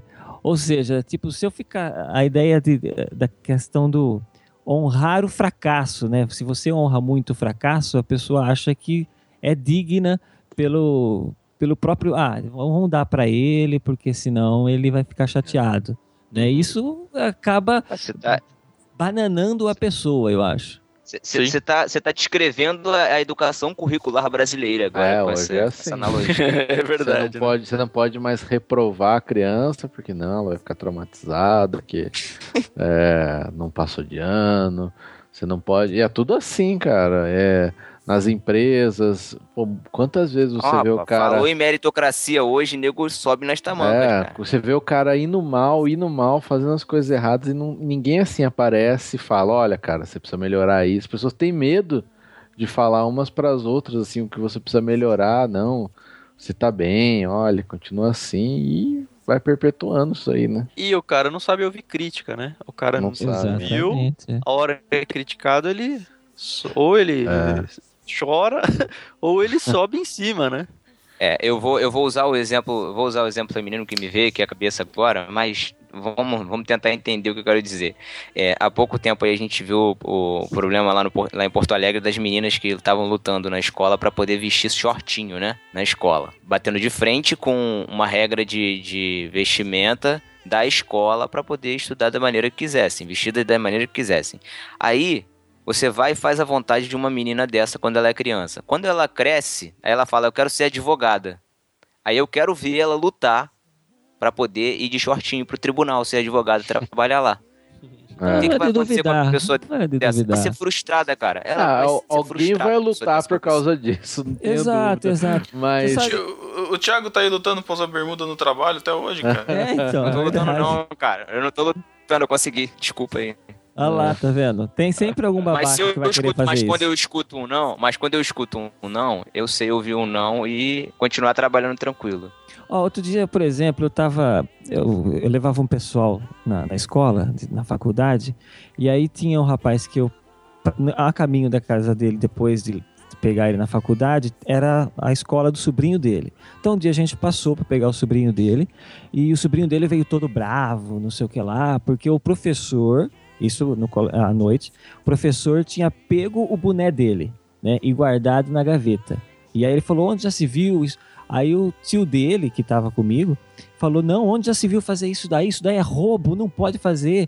Eu falei: Mas peraí, não é. Re... O professor tinha avisado que não pode ficar de boné? Não é uma regra da classe, da escola? Não, é regra, mas ele não pode pegar as coisas. Eu falei: Peraí, se ele estava avisado, então ele está sendo desobediente. Eu sei que esse tio dele saiu dali, foi lá, montou um barraco, falou que o professor estava roubando o boné do sobrinho dele e tal. Não, porque eu sou advogado, porque eu sou não sei o que lá, e eu vou processar. a É, eu vou, vou processar É a escola. engraçado. Eu falei, peraí, Tá você tá embananando, lutando. né? Exato, você tá lutando por um erro dele, cara. É, é, não, Chico, exato. ele tá. Olha só, ele teve a coragem. Eu, eu- eu- realmente, cara, nossa sociedade vive um problema de autoridade. Ele tá chamando pra si o papel de autoridade como advogado e questionando o papel de, de autoridade do professor em sala de aula. Ele tá, querendo, ele tá querendo bater de frente com a autoridade usando a autoridade dele. A, ca- Não dá a pra. carteirada, né? Ele tá Mas uma- justamente, na justa, mas isso, e, tá? e- e tudo isso, Thiago, é, por que, que ele tá fazendo tudo isso? Porque dá muito mais trabalho. É, é muito melhor você garantir o conforto do seu do que ter que corrigir, cara. E aí a gente entra no assunto do nosso podcast anterior lá do jeitinho brasileiro e tal. Porque, meu, você quer, você quer ficar bem no seu. Se alguém tá te incomodando, a gente não quer ter que, ter que se esforçar pra corrigir. Se o pai. Se, é, é aquele, aquele meme de Facebook que a gente vê lá, os, os pais na década de 60 iam lá e ficavam bravos com o filho porque o filho tinha feito alguma coisa de errado. Hoje não, hoje você não quer ter que. Hoje, É.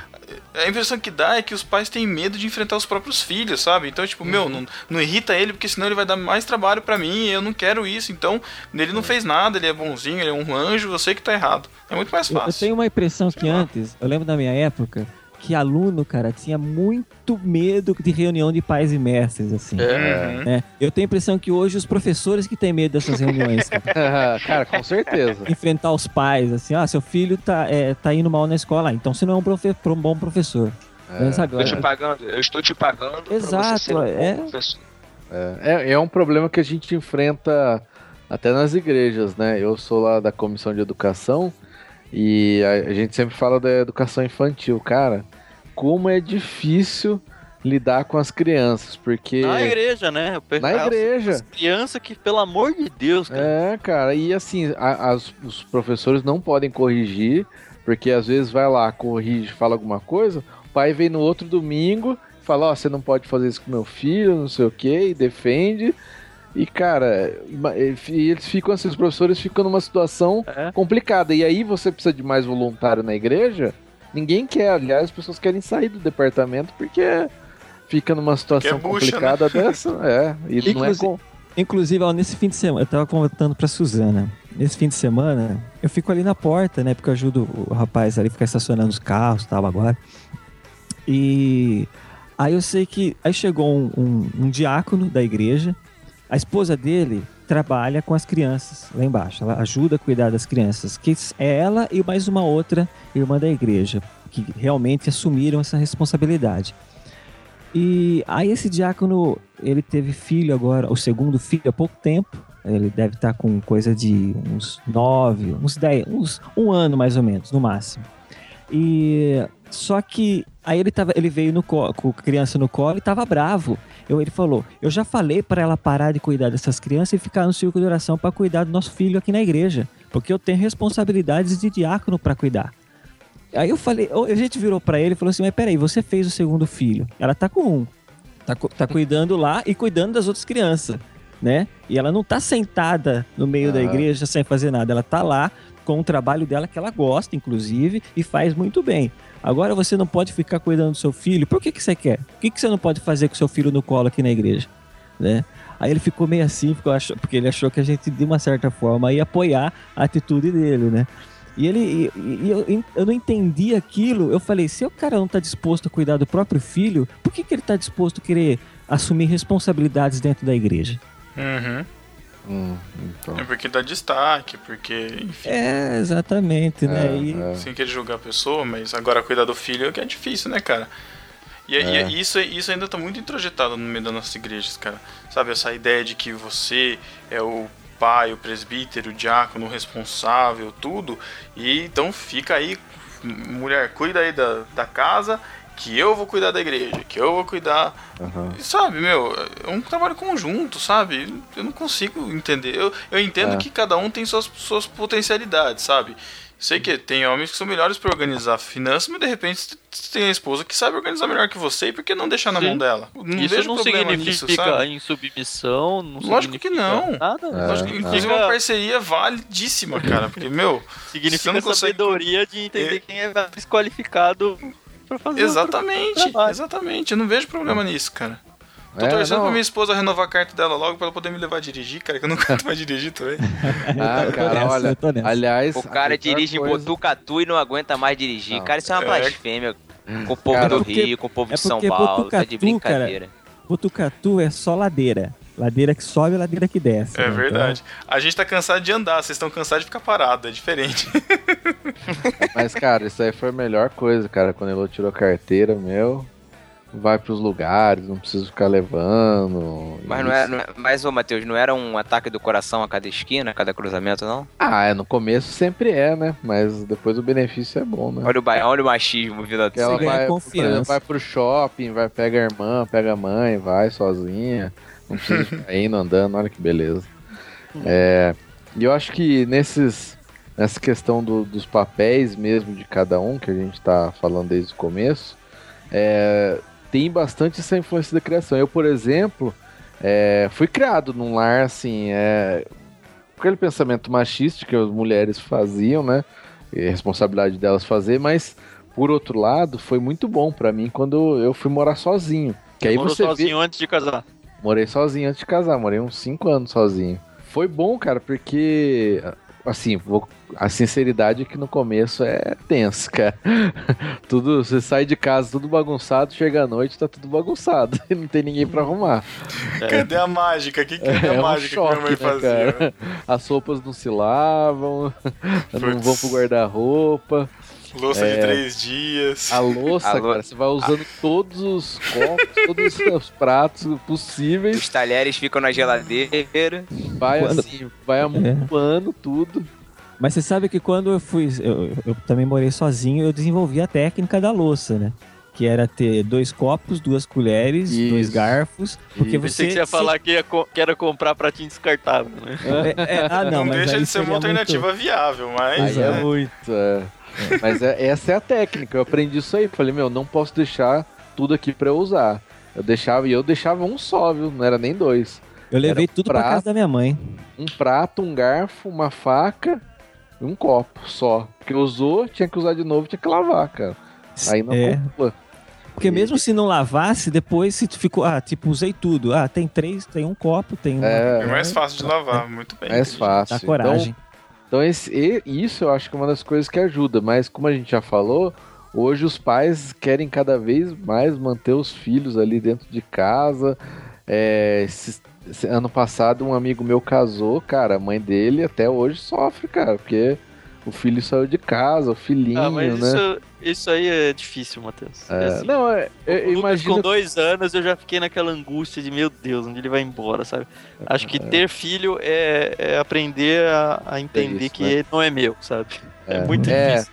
É, e, e assim, eu, eu até acho normal, sabe? O problema é quando aquilo começa a extrapolar e às vezes esse pai começa a prejudicar o relacionamento do Sim. filho, sabe? É, em todos os aspectos, né? Então quando eu casei, me ajudou bastante já isso de morar sozinho. Não que tenha sido fácil, né? Porque também morar sozinho, você cria os hábitos, seus hábitos, né? E quando você vai morar com outra pessoa, é, é, é diferente, né? Você tem que desapegar de Se adaptar algumas aos hábitos dos dois, né? é, se adaptar tal. Então, por um lado foi bom, por um lado mais difícil. Mas eu acho que no geral ajudou. E, e- e uma outra questão que eu coloco aí Que às vezes o pessoal fala, ah, mas essa geração que agora é velho jogando videogame, 30 anos, não sei o quê. Aí eu vou sair em defesa agora dos gamers. É... Tá bem. Não, Vamos cara, ver. eu acho que assim. É um negócio natural, sabe? Eu jogava videogame, já tinha videogame, mesmo morando sozinho, um pouco. eh, Quando eu casei e tal. E. Cara, mas hoje é natural pra mim. É, não, não deixo de fazer as coisas em casa, não deixo de ficar com a minha esposa pra ficar jogando videogame. Aliás, tá lá parado faz mais de mês que eu nem ligo o videogame. É porque agora você virou homenzinho. Mas eu acho que é você saber dosar e É, você não, é assumir essa é a responsabilidade. televisão, né? É o lazer, mas isso não pode conflitar com a responsabilidade. É, então não é, ah, eu faço isso ou eu deixo de fazer, eu sou mais ou menos homem, é você assumir a responsabilidade e não deixar de lado. E eu vejo, cara, gente da minha idade, o cara fica no videogame e larga a esposa, filho, joga até de madrugada, sabe? O, pro- o problema não é o videogame em si, meu. O problema é, você deixar É um a hábito. maturidade, é a um- maturidade do cara. Exatamente. É você pegar um lazer e você abandonar o que você tá construindo em volta por causa disso. Por que, que você casou então, cara? Sabe? É, então. Sei Você lá. não É. tá cumprindo o seu papel de amar a sua esposa, É. de se doar por É ela. a mesma coisa Na o cara verdade, que passa é o o fim de semana. de novo, né? É, exatamente. É a mesma coisa você pegar o fim de semana e ficar jogando bola com seus amigos, que dá na mesma, É, cara. dá na Eu mesma. ia falar a mesma coisa, é isso aí. Ou, ou É. ficar lavando o carro o dia inteiro, alisando o carro duas horas e passa 30 minutos com a esposa, sabe? É, exato. Sei lá, cara. Eu acho que o, o cara banana é esse daí, né? Que não tá nem aí pra responsabilidade, né? Esse- Agora, um cara preocupado, que às vezes, lógico, a gente não é perfeito, né? Tem coisa que o- cada um cumpre melhor que o outro aqui daquela lista, né? De 10 coisas, né? 13 coisas. que 13 tem lá, coisas. As Lá. maturidades lá infinitas. Maturidades, é. Eu acho que tem gente que é melhor algumas coisas em outras, mas é você saber também que você tem que melhorar, que você tem uma responsabilidade, né? E isso, cara, a gente precisa. Eu ainda não tenho filhos, mas quando eu tiver é algo que eu quero ensinar para os meus filhos, sabe? Essa responsabilidade. E seja homem, seja mulher, né? Mulher Eu achei que era jogar Sim. videogame. É, também. mas a gente tá Senão falando vai- do, do Se não vai bananismo. crescer, vai ficar igual a mim. É, vai virar Ou não, não vai crescer, no caso, não vai crescer. Nossa. Nossa, meu Tá. Deus. E, e o bananismo a gente focou aqui no masculino, porque somos homens aqui, Uhum. mas também a criação da menina é importante, né? Pra ela também assumir o seu papel. Ela tem a responsabilidade dela, né? É, É, isso aí é um assunto pro podcast delas, né? A gente vai deixar pras meninas discutir. Deixa. Exatamente. Deixa, deixa a Sara refletir um pouquinho sobre o papel dela na nossa família. É, eu acho que se a gente for Você joga a responsabilidade pra ela, Deixa seu eu tirar- banana. aproveitar só para tirar uma dúvida, já que o, o- que o Thiago levantou a bola. Ô, ô Thiago, é porque assim, você olha, você observa a Sara, você vê a Sara assim, você vê que ela é uma pessoa super amadurecida, independente, uma, né, uma, olha uma aí. mulher forte, vamos Vai pensar. perguntar se o Thiago é, É. banana. Exatamente. Você se sente um banana perto da Sara? Que da hora. Bom, no caso do Thiago, Cara, uma te banana falar, não. né? Não, é, mas eu vou te falar, Não, cara. Pior que não, Não. porque a banana nanica não é nanica, cara. né? É a banana É, prata é que é nanica. Eu aprendi isso É daí. isso aí. É banana ourinho, ourinho. É isso. Eu já fui mais, cara, graças a Deus. Ela, Mais ela, banana, ela, é isso? ela mesmo tem me cobrado pra caramba tá disso, cara. Mas isso é importante, Ah, tá, cara. Com certeza. E assim, e você vê que você tá com uma pessoa de Deus, assim, uma pessoa boa, quando, quando a pessoa te faz amadurecer, te faz evoluir, te faz pensar, te faz querer, querer ser um cara melhor, entendeu? Te faz E- tirar carta, mesmo que tenha 30 Aí, anos. exato, cara, com 30 anos te faz tirar a carteira de motorista, cara, isso é muito legal. É, mas é assim, cara, mas é isso mesmo. E o conselho pro, pro jovem aí, pro padawan, que tá querendo arrumar namorada, pensa nisso, cara. Observa isso na, na garota, se ela te leva pra frente, se ela quer, quer ver você evoluir, sabe? É, se ela tem, um- tá se ela tem. Deus, ela vai, vai te forçar a assumir a responsabilidade para que Isso ela aí. descanse. E na verdade é isso, né? É, da mesma forma que a igreja descansa na, na, na dependência de Cristo, a esposa tem que Uhum. poder descansar na dependência do marido. Exatamente. E ao mesmo Isso que- tempo possa cumprir o, pa- o papel dela dentro do, Isso. dentro do lar, né? Não Essa é a responsabilidade dela. Da É ela família. assumir o papel dela de verdade. É. E Não, a e- não, não posso ser dentro do bananismo lar, dela. não, cara, porque, porque pega mal.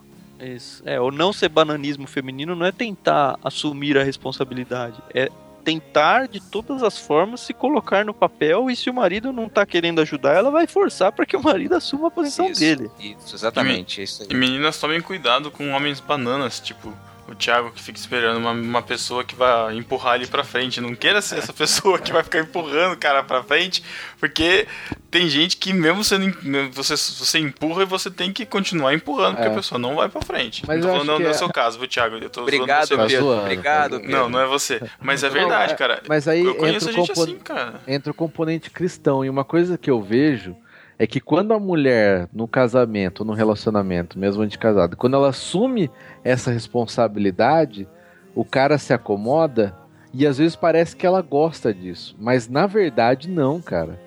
Pra Ela quem tá sofre, né? fora, ah, a mulher ela toma a frente, ela vai, decide e tal. Mas quem conversa mais intimamente, e eu tenho um caso próximo que eu acompanhei, a mulher sofre, cara, porque ela espera que o homem tome as decisões, o homem é, tome a frente das coisas, tem algum problema, ele vai resolver, e aí o relacionamento fica totalmente é, deteriorado por causa disso. Porque Uhum. não é da natureza dela, né? Ela tá brigando contra a própria natureza. Exato. Excelente. Obviamente que a gente está discutindo sobre o ponto de vista cristão, gente. É, e vão falar que somos machistas, mas enfim. Não, nem precisa, nem precisa, nem precisa considerar, cara. Desde o começo a gente tá falando de Bíblia, tá falando, é um podcast cristão, é o nosso ponto de vista cristão, e se quiser chamar de machista, chama, cara. Minha Gente. esposa tá muito feliz com o esposo machista dela aqui. Então eu tô- é isso que me importa. eu tô Gente, nem é, aí com é você. só, é só não deixar o Abner ouvir. É, daí ele vem com um contraponto aí, pronto.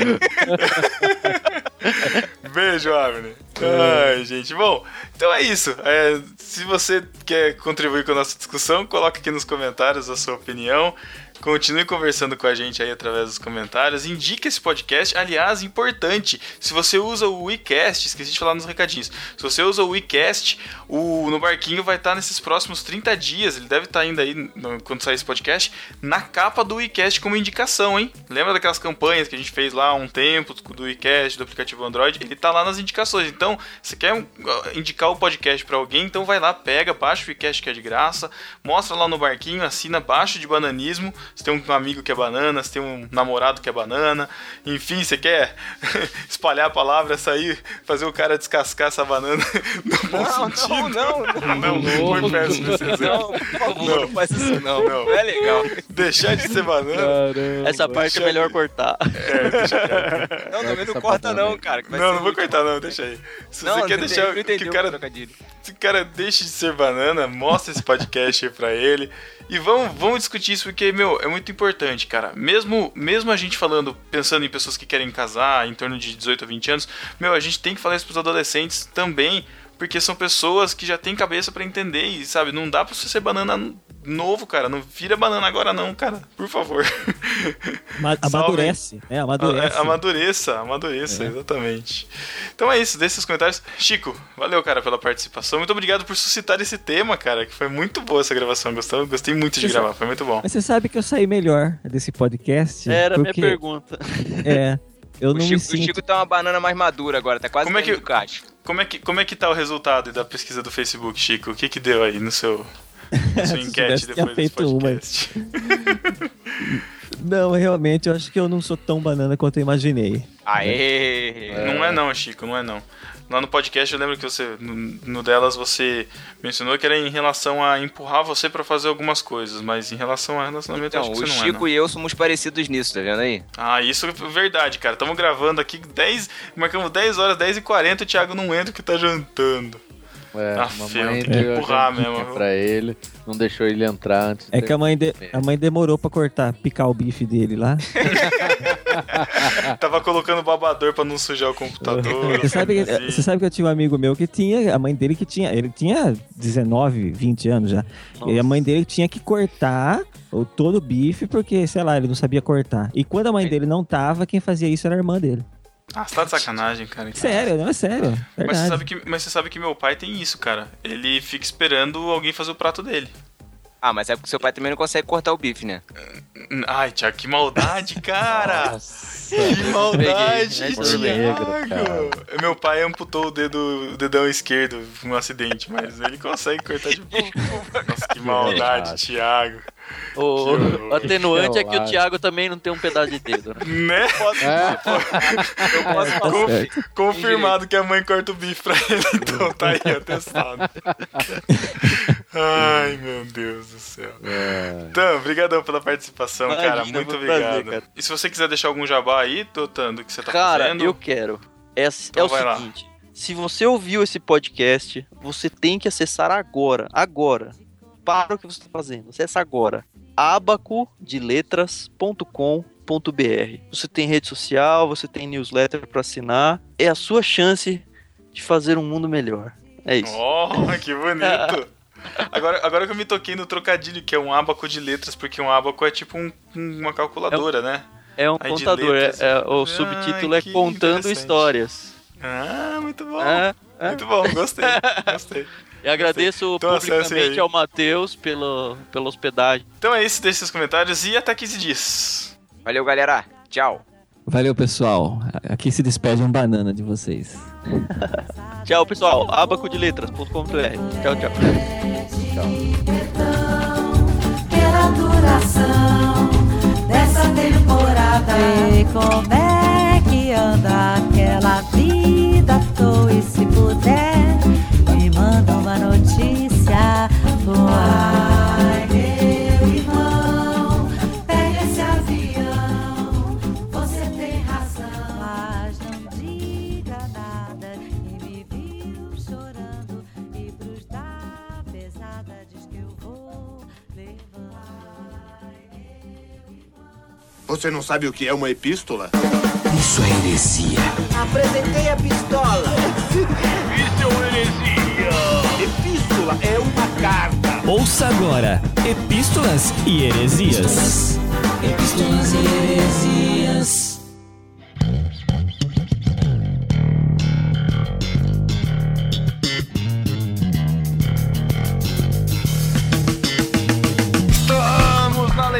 Epístolas e heresias do podcast no Barquinho desde o final do ano passado. Tem muita coisa pra ler, tá cheio.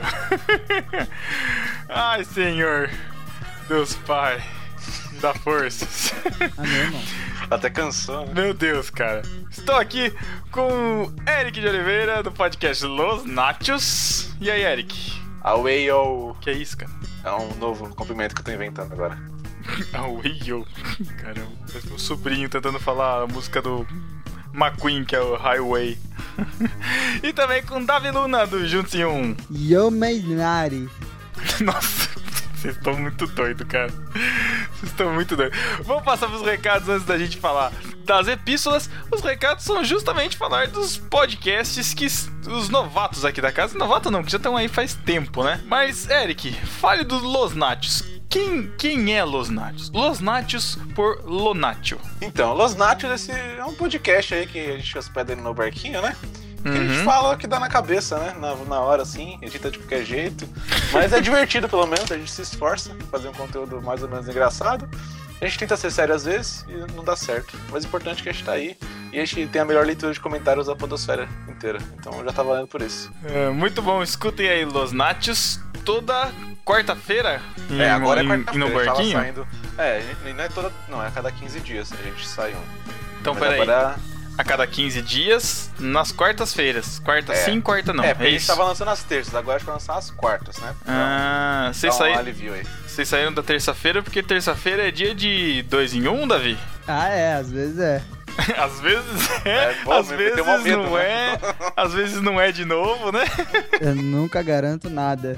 E o que, que é o dois em um, ô Davi? Fala aí pra nós. Dois em um é um podcast também que é de.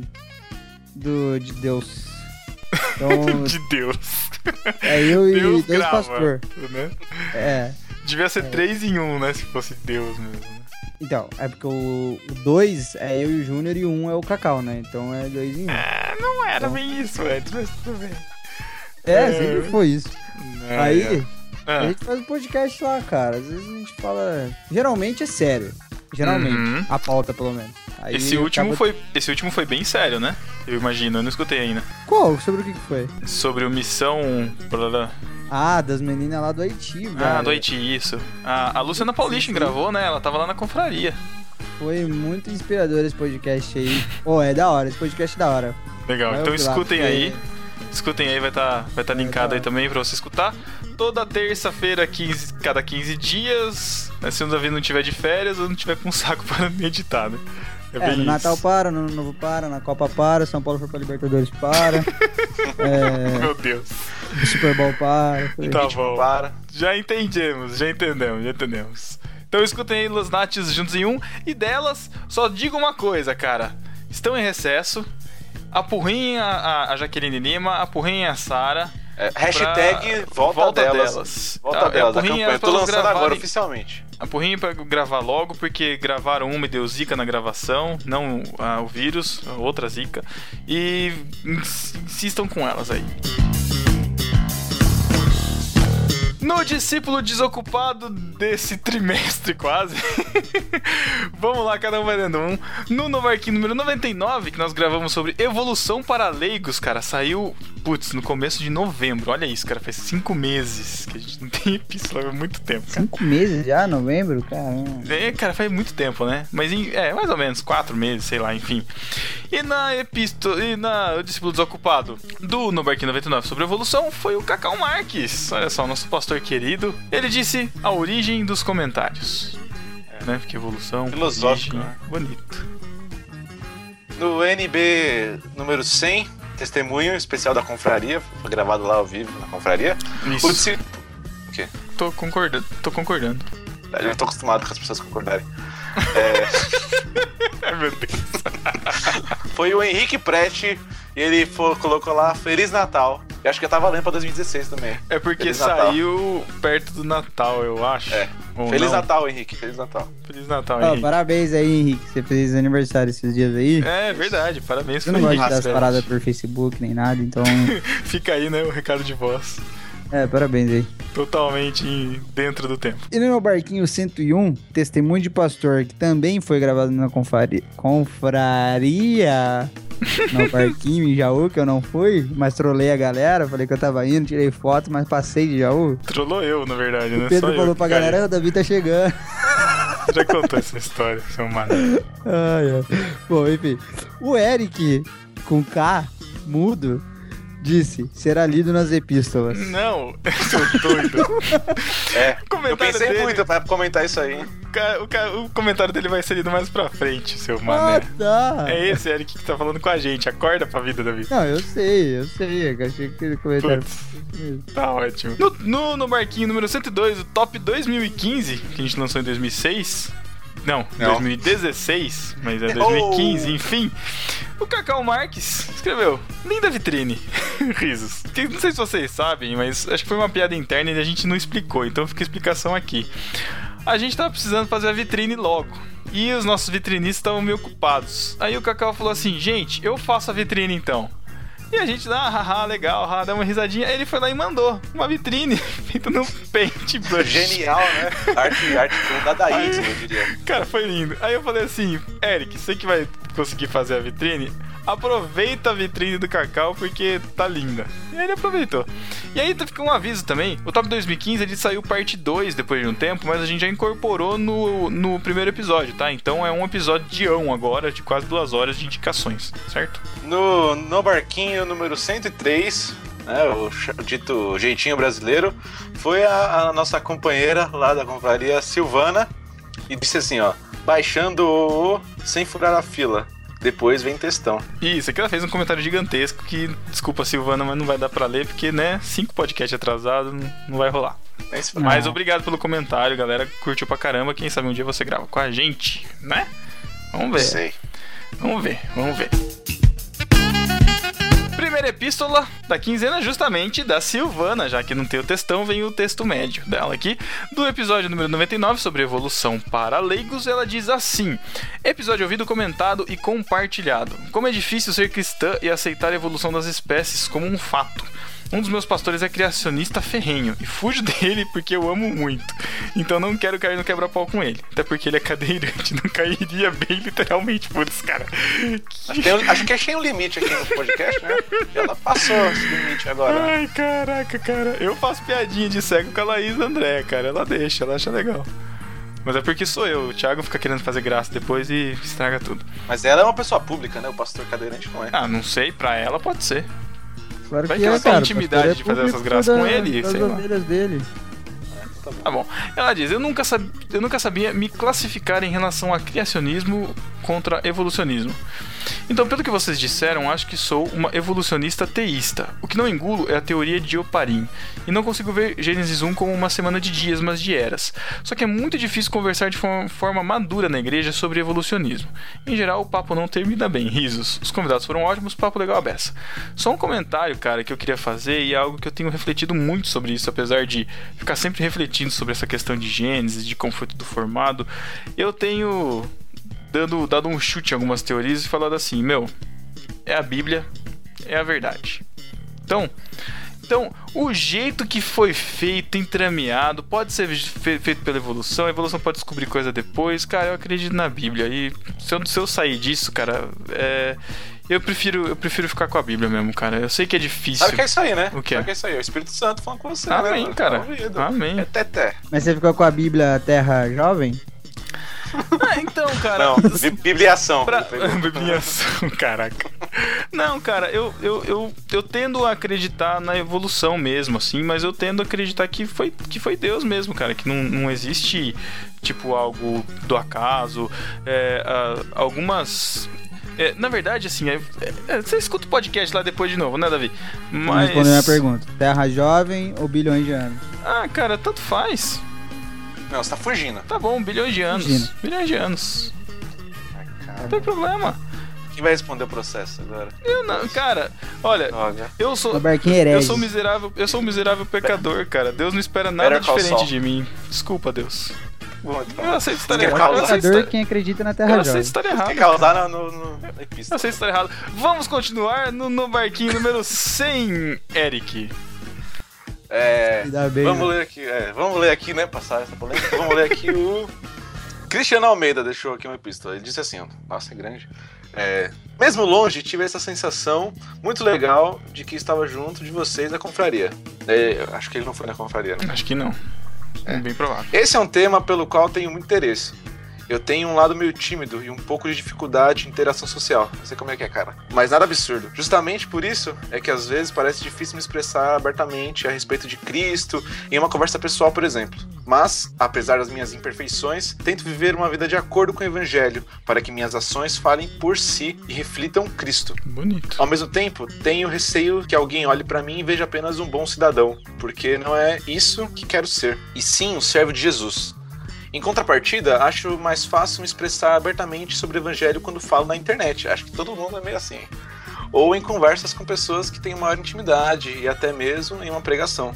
Seja como for, estou quase sempre pensando nisso. Como estou demonstrando Cristo para minha família, para meus colegas de trabalho, meus vizinhos, meus contatos em redes sociais? É uma pergunta? Eu não sabia. é...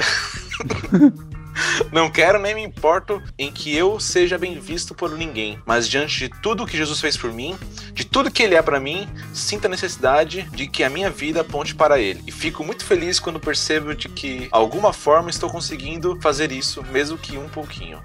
Infelizmente, tem muito mau testemunho por aí, que eu não seja mais um. Peraí de novo. Que eu não seja mais um, né? Tem um ponto de exclamação aqui. Se rolar alguma discussão que eu possa contribuir positivamente e de alguma forma abençoar, abençoar alguém, tô dentro. Mas se for para gerar calor, mais calor que energia, tô fora. Deixa eu só fazer uma observação. Ele falou lá em cima que tá falando que não, não queria que assim. Não quero nem me importa em que eu seja bem visto por ninguém, mas diante de tudo que Jesus fez por mim, nananã. Cara, às vezes eu acho que a gente tem que se esforçar em querer ser bem visto, mas não que isso. É, a igreja de mas, Atos era. mas não que isso denigra, tipo. Você não vai chegar na rodinha e falar assim, cara, eu sou contra o aborto, blá, pronto, sabe? Tipo assim, todo mundo vai começar a vomitar na sua cara. Tipo, não é. Sei lá, não sei se vocês entenderam o que eu quis dizer. Você tem que É, conquistar a tem que simpatia ser- do povo, sabe? Não é que. É, mas, mas não a qualquer preço. né? Exatamente, é, é, é, é, é só uma pontuação aqui. Não adianta você querer ser o chatão de Cristo, entendeu? Tipo, hum, seu discurso não, não, É, não vai. se possível, tem legal. paz com todos, né? Se, se for possível. Muito bom.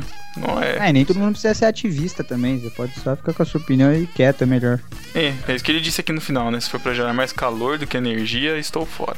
Muito bom. Só estou dividindo isso com vocês, continua ele, porque, com, como disse no início, me senti parte da conversa. Acho que muitos discípulos têm esse mesmo tipo de sentimento que eu em relação a demonstrar o evangelho e peço a Deus que todos nós estejamos refletindo a luz dele, dentro e fora dos templos, online e offline, né? Online é. Fico feliz por ver a luz dele em vocês. Obrigado pelo bom trabalho e continuem nesse ritmo. Vamos rumo ao NB 2200, que já- foi, né? Não, foi, tá né? longe, mas. Vamos rumo, vamos rumo ao NB 200. Abraço. Que bonito, cara, valeu. É, tem que dar um empurrão na galera da tripulação aí, mas vamos, vamos, vamos que vamos, vamos que vamos. Vamos lá, Cristiano. Cristiano do Davi, tá lindo, tá lindo. Valeu, Cristiano. Próxima epístola. Ô, próxima pistola, pistola. Falar. No barquinho, testemunho de pastor. Que o Júnior e o Cacau tava lá, né? É, foi, foi um, foi mais um crossover, né, de Juntos e NB. Só que sem o ator principal. Então, hoje vamos ler o do Eric agora. Lembra? A gente falou no começo que o Eric ganhou o. É gato, isso é gato. O desocupado, prêmio F5 do No Barquinho que eles copiam. Nossa, Então, cara. O quê? Meu. Ok. O quê, a galera gosta, cara. Não tem problema disso. Não, tudo bem. Eu também gosto. O Eric disse assim: Cara, pra mim esse foi o melhor podcast gravado na confraria. Era fácil ser isso também. né? Você não tava lá, né? Eu saí Foi de- muito bom. É. Eu saí de lá no dia com meu coração em chamas e a antiga vontade de entrar no seminário, que eu já tinha praticamente abandonado. Voltou com tudo e em breve estarei lá. Você estará lá, Eric? Projeto Eric Reverendo, é hashtag Isso aí. Eric Reverendo. Revi- Reverendo Eric no Twitter. Heavy, Heavy Eric. Você- Mas você não pode ser bispo? Não, eu não quero, quero ser reverendo. Acho legal.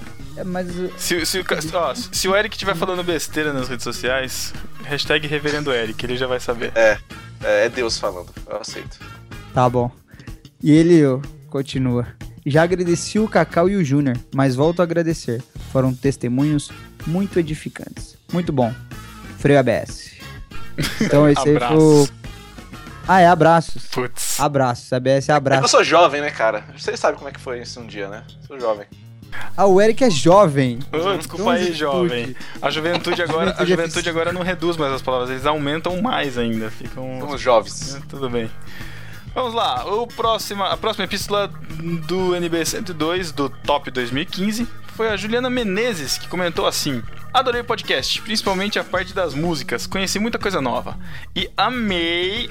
Imagina a menina falando, amei. Ah, mulher ainda A playlist Peaceful Piano.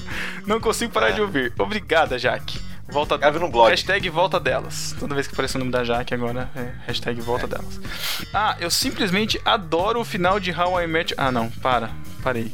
Pula essa parte. Tá. Não, o final alternativo é bom. O alternativo é bom. Pra mim não poderia ter um final melhor. Foi surpreendente, controverso e ao mesmo tempo fez todo sentido pra mim. Mas pra falar bem a verdade, cara, no primeiro episódio já ficou estranho aquele. No primeiro da de tudo, do começou, tipo, foi- ficou estranho o que aconteceu e, tipo, e no final. Hum, estranho. Por que tá começando Cara, eu assim? assisti pra- as 11 temporadas com a minha namorada falando que ele ia ficar com a Robin e a, a história era deles dois. Era óbvio, cara. Era óbvio. Eu, eu odiei o final por causa disso um pouco, porque ela me saco até hoje. Quando sempre que eu falo me chamando, ela fala, haha, eu sabia. É, isso." você acabou de contar um spoiler da série, mas tudo bem. Ah, a parada tem, começou faz 13 É, agora anos. já era. Mas você sabe que eu, eu acho que eu, eu acho que eu desgostei mais porque na última temporada a Robin tá muito meh, cara, sabe? Não tem aquele. É, ela some, Aquele- né? Ela aquele- tá fazendo Vingador. É, pode crer. Enfim, continuando. Tá, Dos filmes que acrescentaria na lista, colocaria Cinderela, que é legalzinho. Assisti com a parte e não é, não é ruim. Eu assisti um filme cara. com, essa, com a Lilia essa semana, o Orgulho e Preconceito Zumbi. Não conheço. E por incrível que pareça, ela fica melhor morena do que loira. Bom. Então, fica a dica aí. E também Perdido em Marte, que ela acrescenta aqui. Ela fala muito boas mensagens que os filmes passam. Seja corajosa, seja gentil, da Cinderela.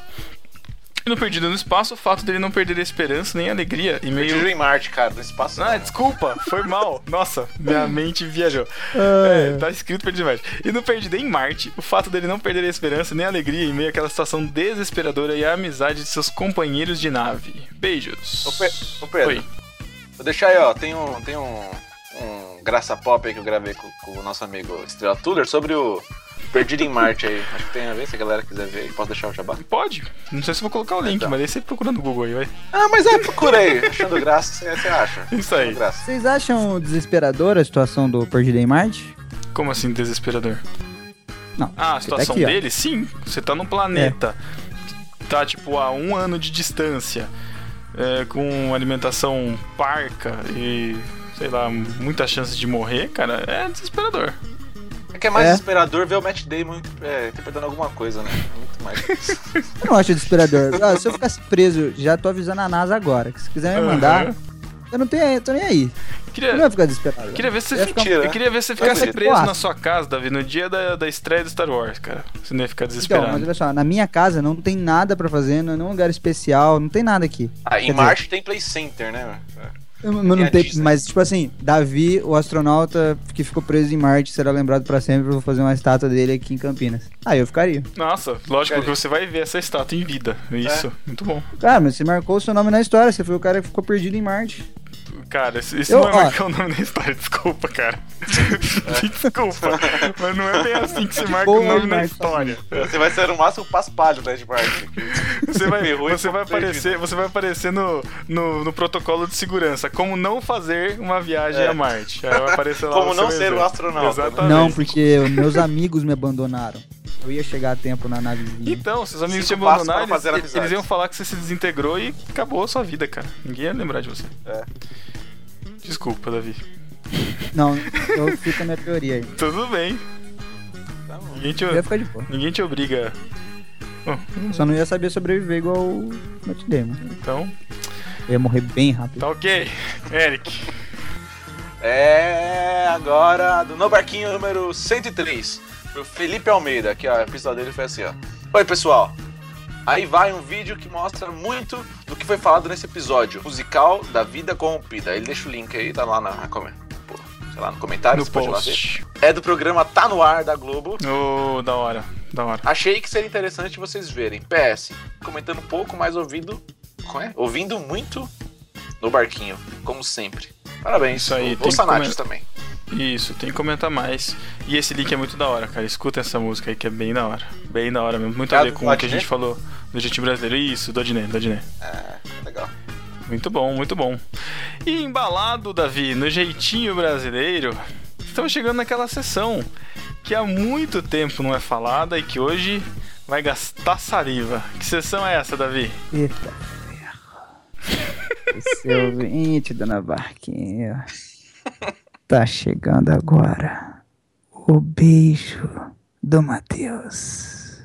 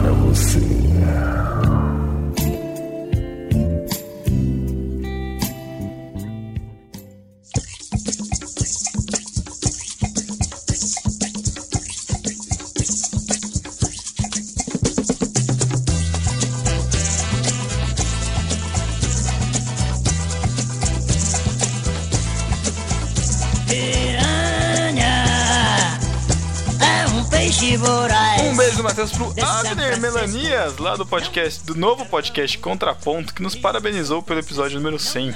Um beijo, Matheus, para Alex, Bruno Evaristo. Um beijo do Matheus pro Alex Fábio Custódio. Pra Amanda Rodrigues. Pro André Lopes, aquele gato. Pro Cacau. O Doce Marx. pra Caroline Assis. Pro Chico Gabriel, mágico. E pro Cláudio Antônio da Silva também. Pro Cristiano Almeida. Pro Eduardo Silveira. Pra Elias Paiva. Nossa, pra quem que você falou? Elias? Eu falei Elias. Sei lá, eu entendi Elias. É que eu acho que eu falei no feminino, velho. Eu acho. Caraca, Então eu falei, é, exatamente, eu falei isso daí. Não consigo reproduzir. claro. Cosmopolita, desculpa aí. Um beijo do Matheus pro Enoque Alves, que acabou de chegar no barquinho com o podcast número 101 lá do Testemunho de Pastor. Ele era pastor, Aê. ele é pastor, eu não lembro. Mas enfim. Um beijo do Matheus pro Eric de Oliveira, aquele barbichinha fuleira. Um, be... um beijo do Matheus para o Felipe Almeida. Um beijo, Matheus, pro Snapchat Gabriel Tuller. Star youtuber. Um beijo do Matheus pra Glória Refizibá, lá do BTcast. Um beijo pro Matheus, pro Henrique Prete, que fez aniversário e cedeu a casa pra gente fazer um churrascão lá. Da hora. Porra! É. Perdeu, né, Playboy? Só aquele que eu não podia, né? Então. Tô sentindo Um falta. beijo, Matheus, pro podcast falta. delas e a Jaqueline Lima. Volta delas, volta delas. Hashtag volta delas, volta delas. volta aqui delas. Um beijo do Matheus pro Joel Mozart. Um beijo, Matheus, para o Jonatas Care, quem não quer. Um beijo do Matheus pra Juliana Menezes. Um beijinho no ombro pra Kellen Valesca. Um beijo, Matheus, para o Leandro Martins, gente fina. Pra Leila Alves. Pra Aline Rocha. Pro Lourivel. Opa. Nossa, Lourivel. Caraca. É um, no- é um bom nome de, de negócio de cidade pequena, cara. Você vende véu, aí vira Lourivel. Ah, muito Pro bom. Lourival Gonçalves. Pro Lucas Santos. Pro Luciano Lopes. Pro Luciano Valério. E caraca, pro Matador de Galinhas. Que deveria ser o capitão óbvio com o comentário. Não estou comentando, sou um discípulo ingrato. É, ele é, ele é velho comentador, mas faz tempo que não comentava. Um beijo, Matheus, pro Matheus Henrique, que deixou lá o link do final alternativo de How I Met Your Mother no NB 102. Procurem lá. Um beijo, Matheus, pro Maurício Machado, o Mac lá do BTcast. Pro Nathan Felipe. Pra Natália Prete, esposa do Henrique Prete, que é a, é a fanzoquinha do Natius. Mimimi, nenenê. Fã, fã número um do Nath. Ah, mimimi. Pra Nayara Mello. Pro Pablo Paiva. Pro meu xará Pedro Augusto. Pra Roberta, sem sobrenome. Pro meu xará Rodrigo Rodrigues. Rogério Macedo. Pro meu xará Rogério Moreira Júnior. Pra Silvana Silva. pra minha xará Thalita do Vale. Pro meu xará... Tia... Ah, não, pera, pulei você. Como vocês são idiotas, cara. Vocês são muito idiotas. Pro meu xará Thiago Martins. Pro Thiago Teles. Será que é parente do Lucas Teles?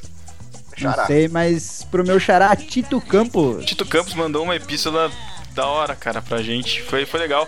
Eu conheci ele, ele veio aqui em Botucatu, não sei o pai dele, acho que foi pregar em algum lugar Nossa, aqui. fazia o quê, Tito? Aí, Meu Deus. cara, ele, ele foi almoçar na minha casa, não sei porquê, acho que minha mãe convidou os pastores pra ir lá. foi pra Botucatu só pra almoçar na sua Não, casa. aí eu tinha um... Não sei porquê. Como assim? Você nem chamou o cara, Eu velho? não sou, minha casa não é minha, cara. Eu vou fazer o quê? Nossa, Pedro, meu Deus.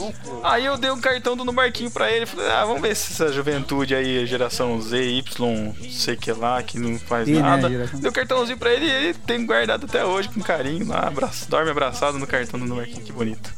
Valeu aí, Tito. Um beijo do Matheus não pra você. cartão do no barquinho. Pois é, eu tenho um monte aqui. Só pedir. Manda aí. Pro meu xará, o Elber Pacheco, gente finíssima, comentador do Nats também. Pro meu xará, que um dia vai ter sobrenome. Will. ele terá um sobrenome. Will.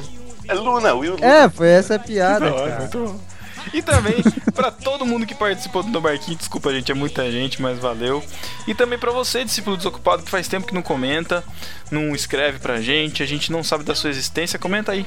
Vai fazer muito bem pra nós, certo? Certo. Então é isso, galera. Obrigado pela participação de vocês aí. E nos deem forças, galera, porque tá difícil, tá difícil. E volta. Tá difícil. Tá difícil editar, cara. Tem cinco, meu, cinco podcasts sem epístolas, né? É a idade chegando, hein, Pois cara. é, pois é. Sim. E volta delas. Beijo, até semana Volta que até delas. 15 dias. Beijo. Tchau, tchau. Piranha Amazonas.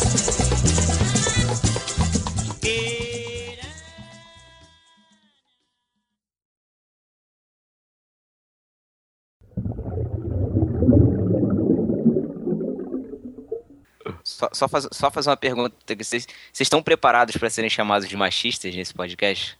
Ah, isso a gente. Ai, todo cristão Thiago, sério você, já você tá, gosta né, de cara? uma. Você, você gosta de, de atrair uma polêmica, cara? Não é tudo Não tô isso, atraindo, não, cara. Eu só tô alertando vocês. Eu tô sendo um Alertando profeta pra aqui, quê, cara?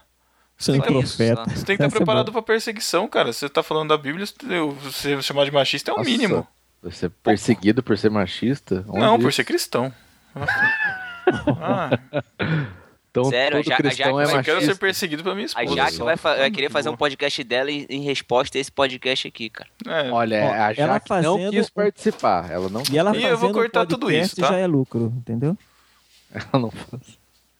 Se ela gravar, já tá sendo lucro. Já. É verdade. Pode ser do assunto que for. Dos males vai ser até bom e ela grava alguma coisa. Ai, senhor.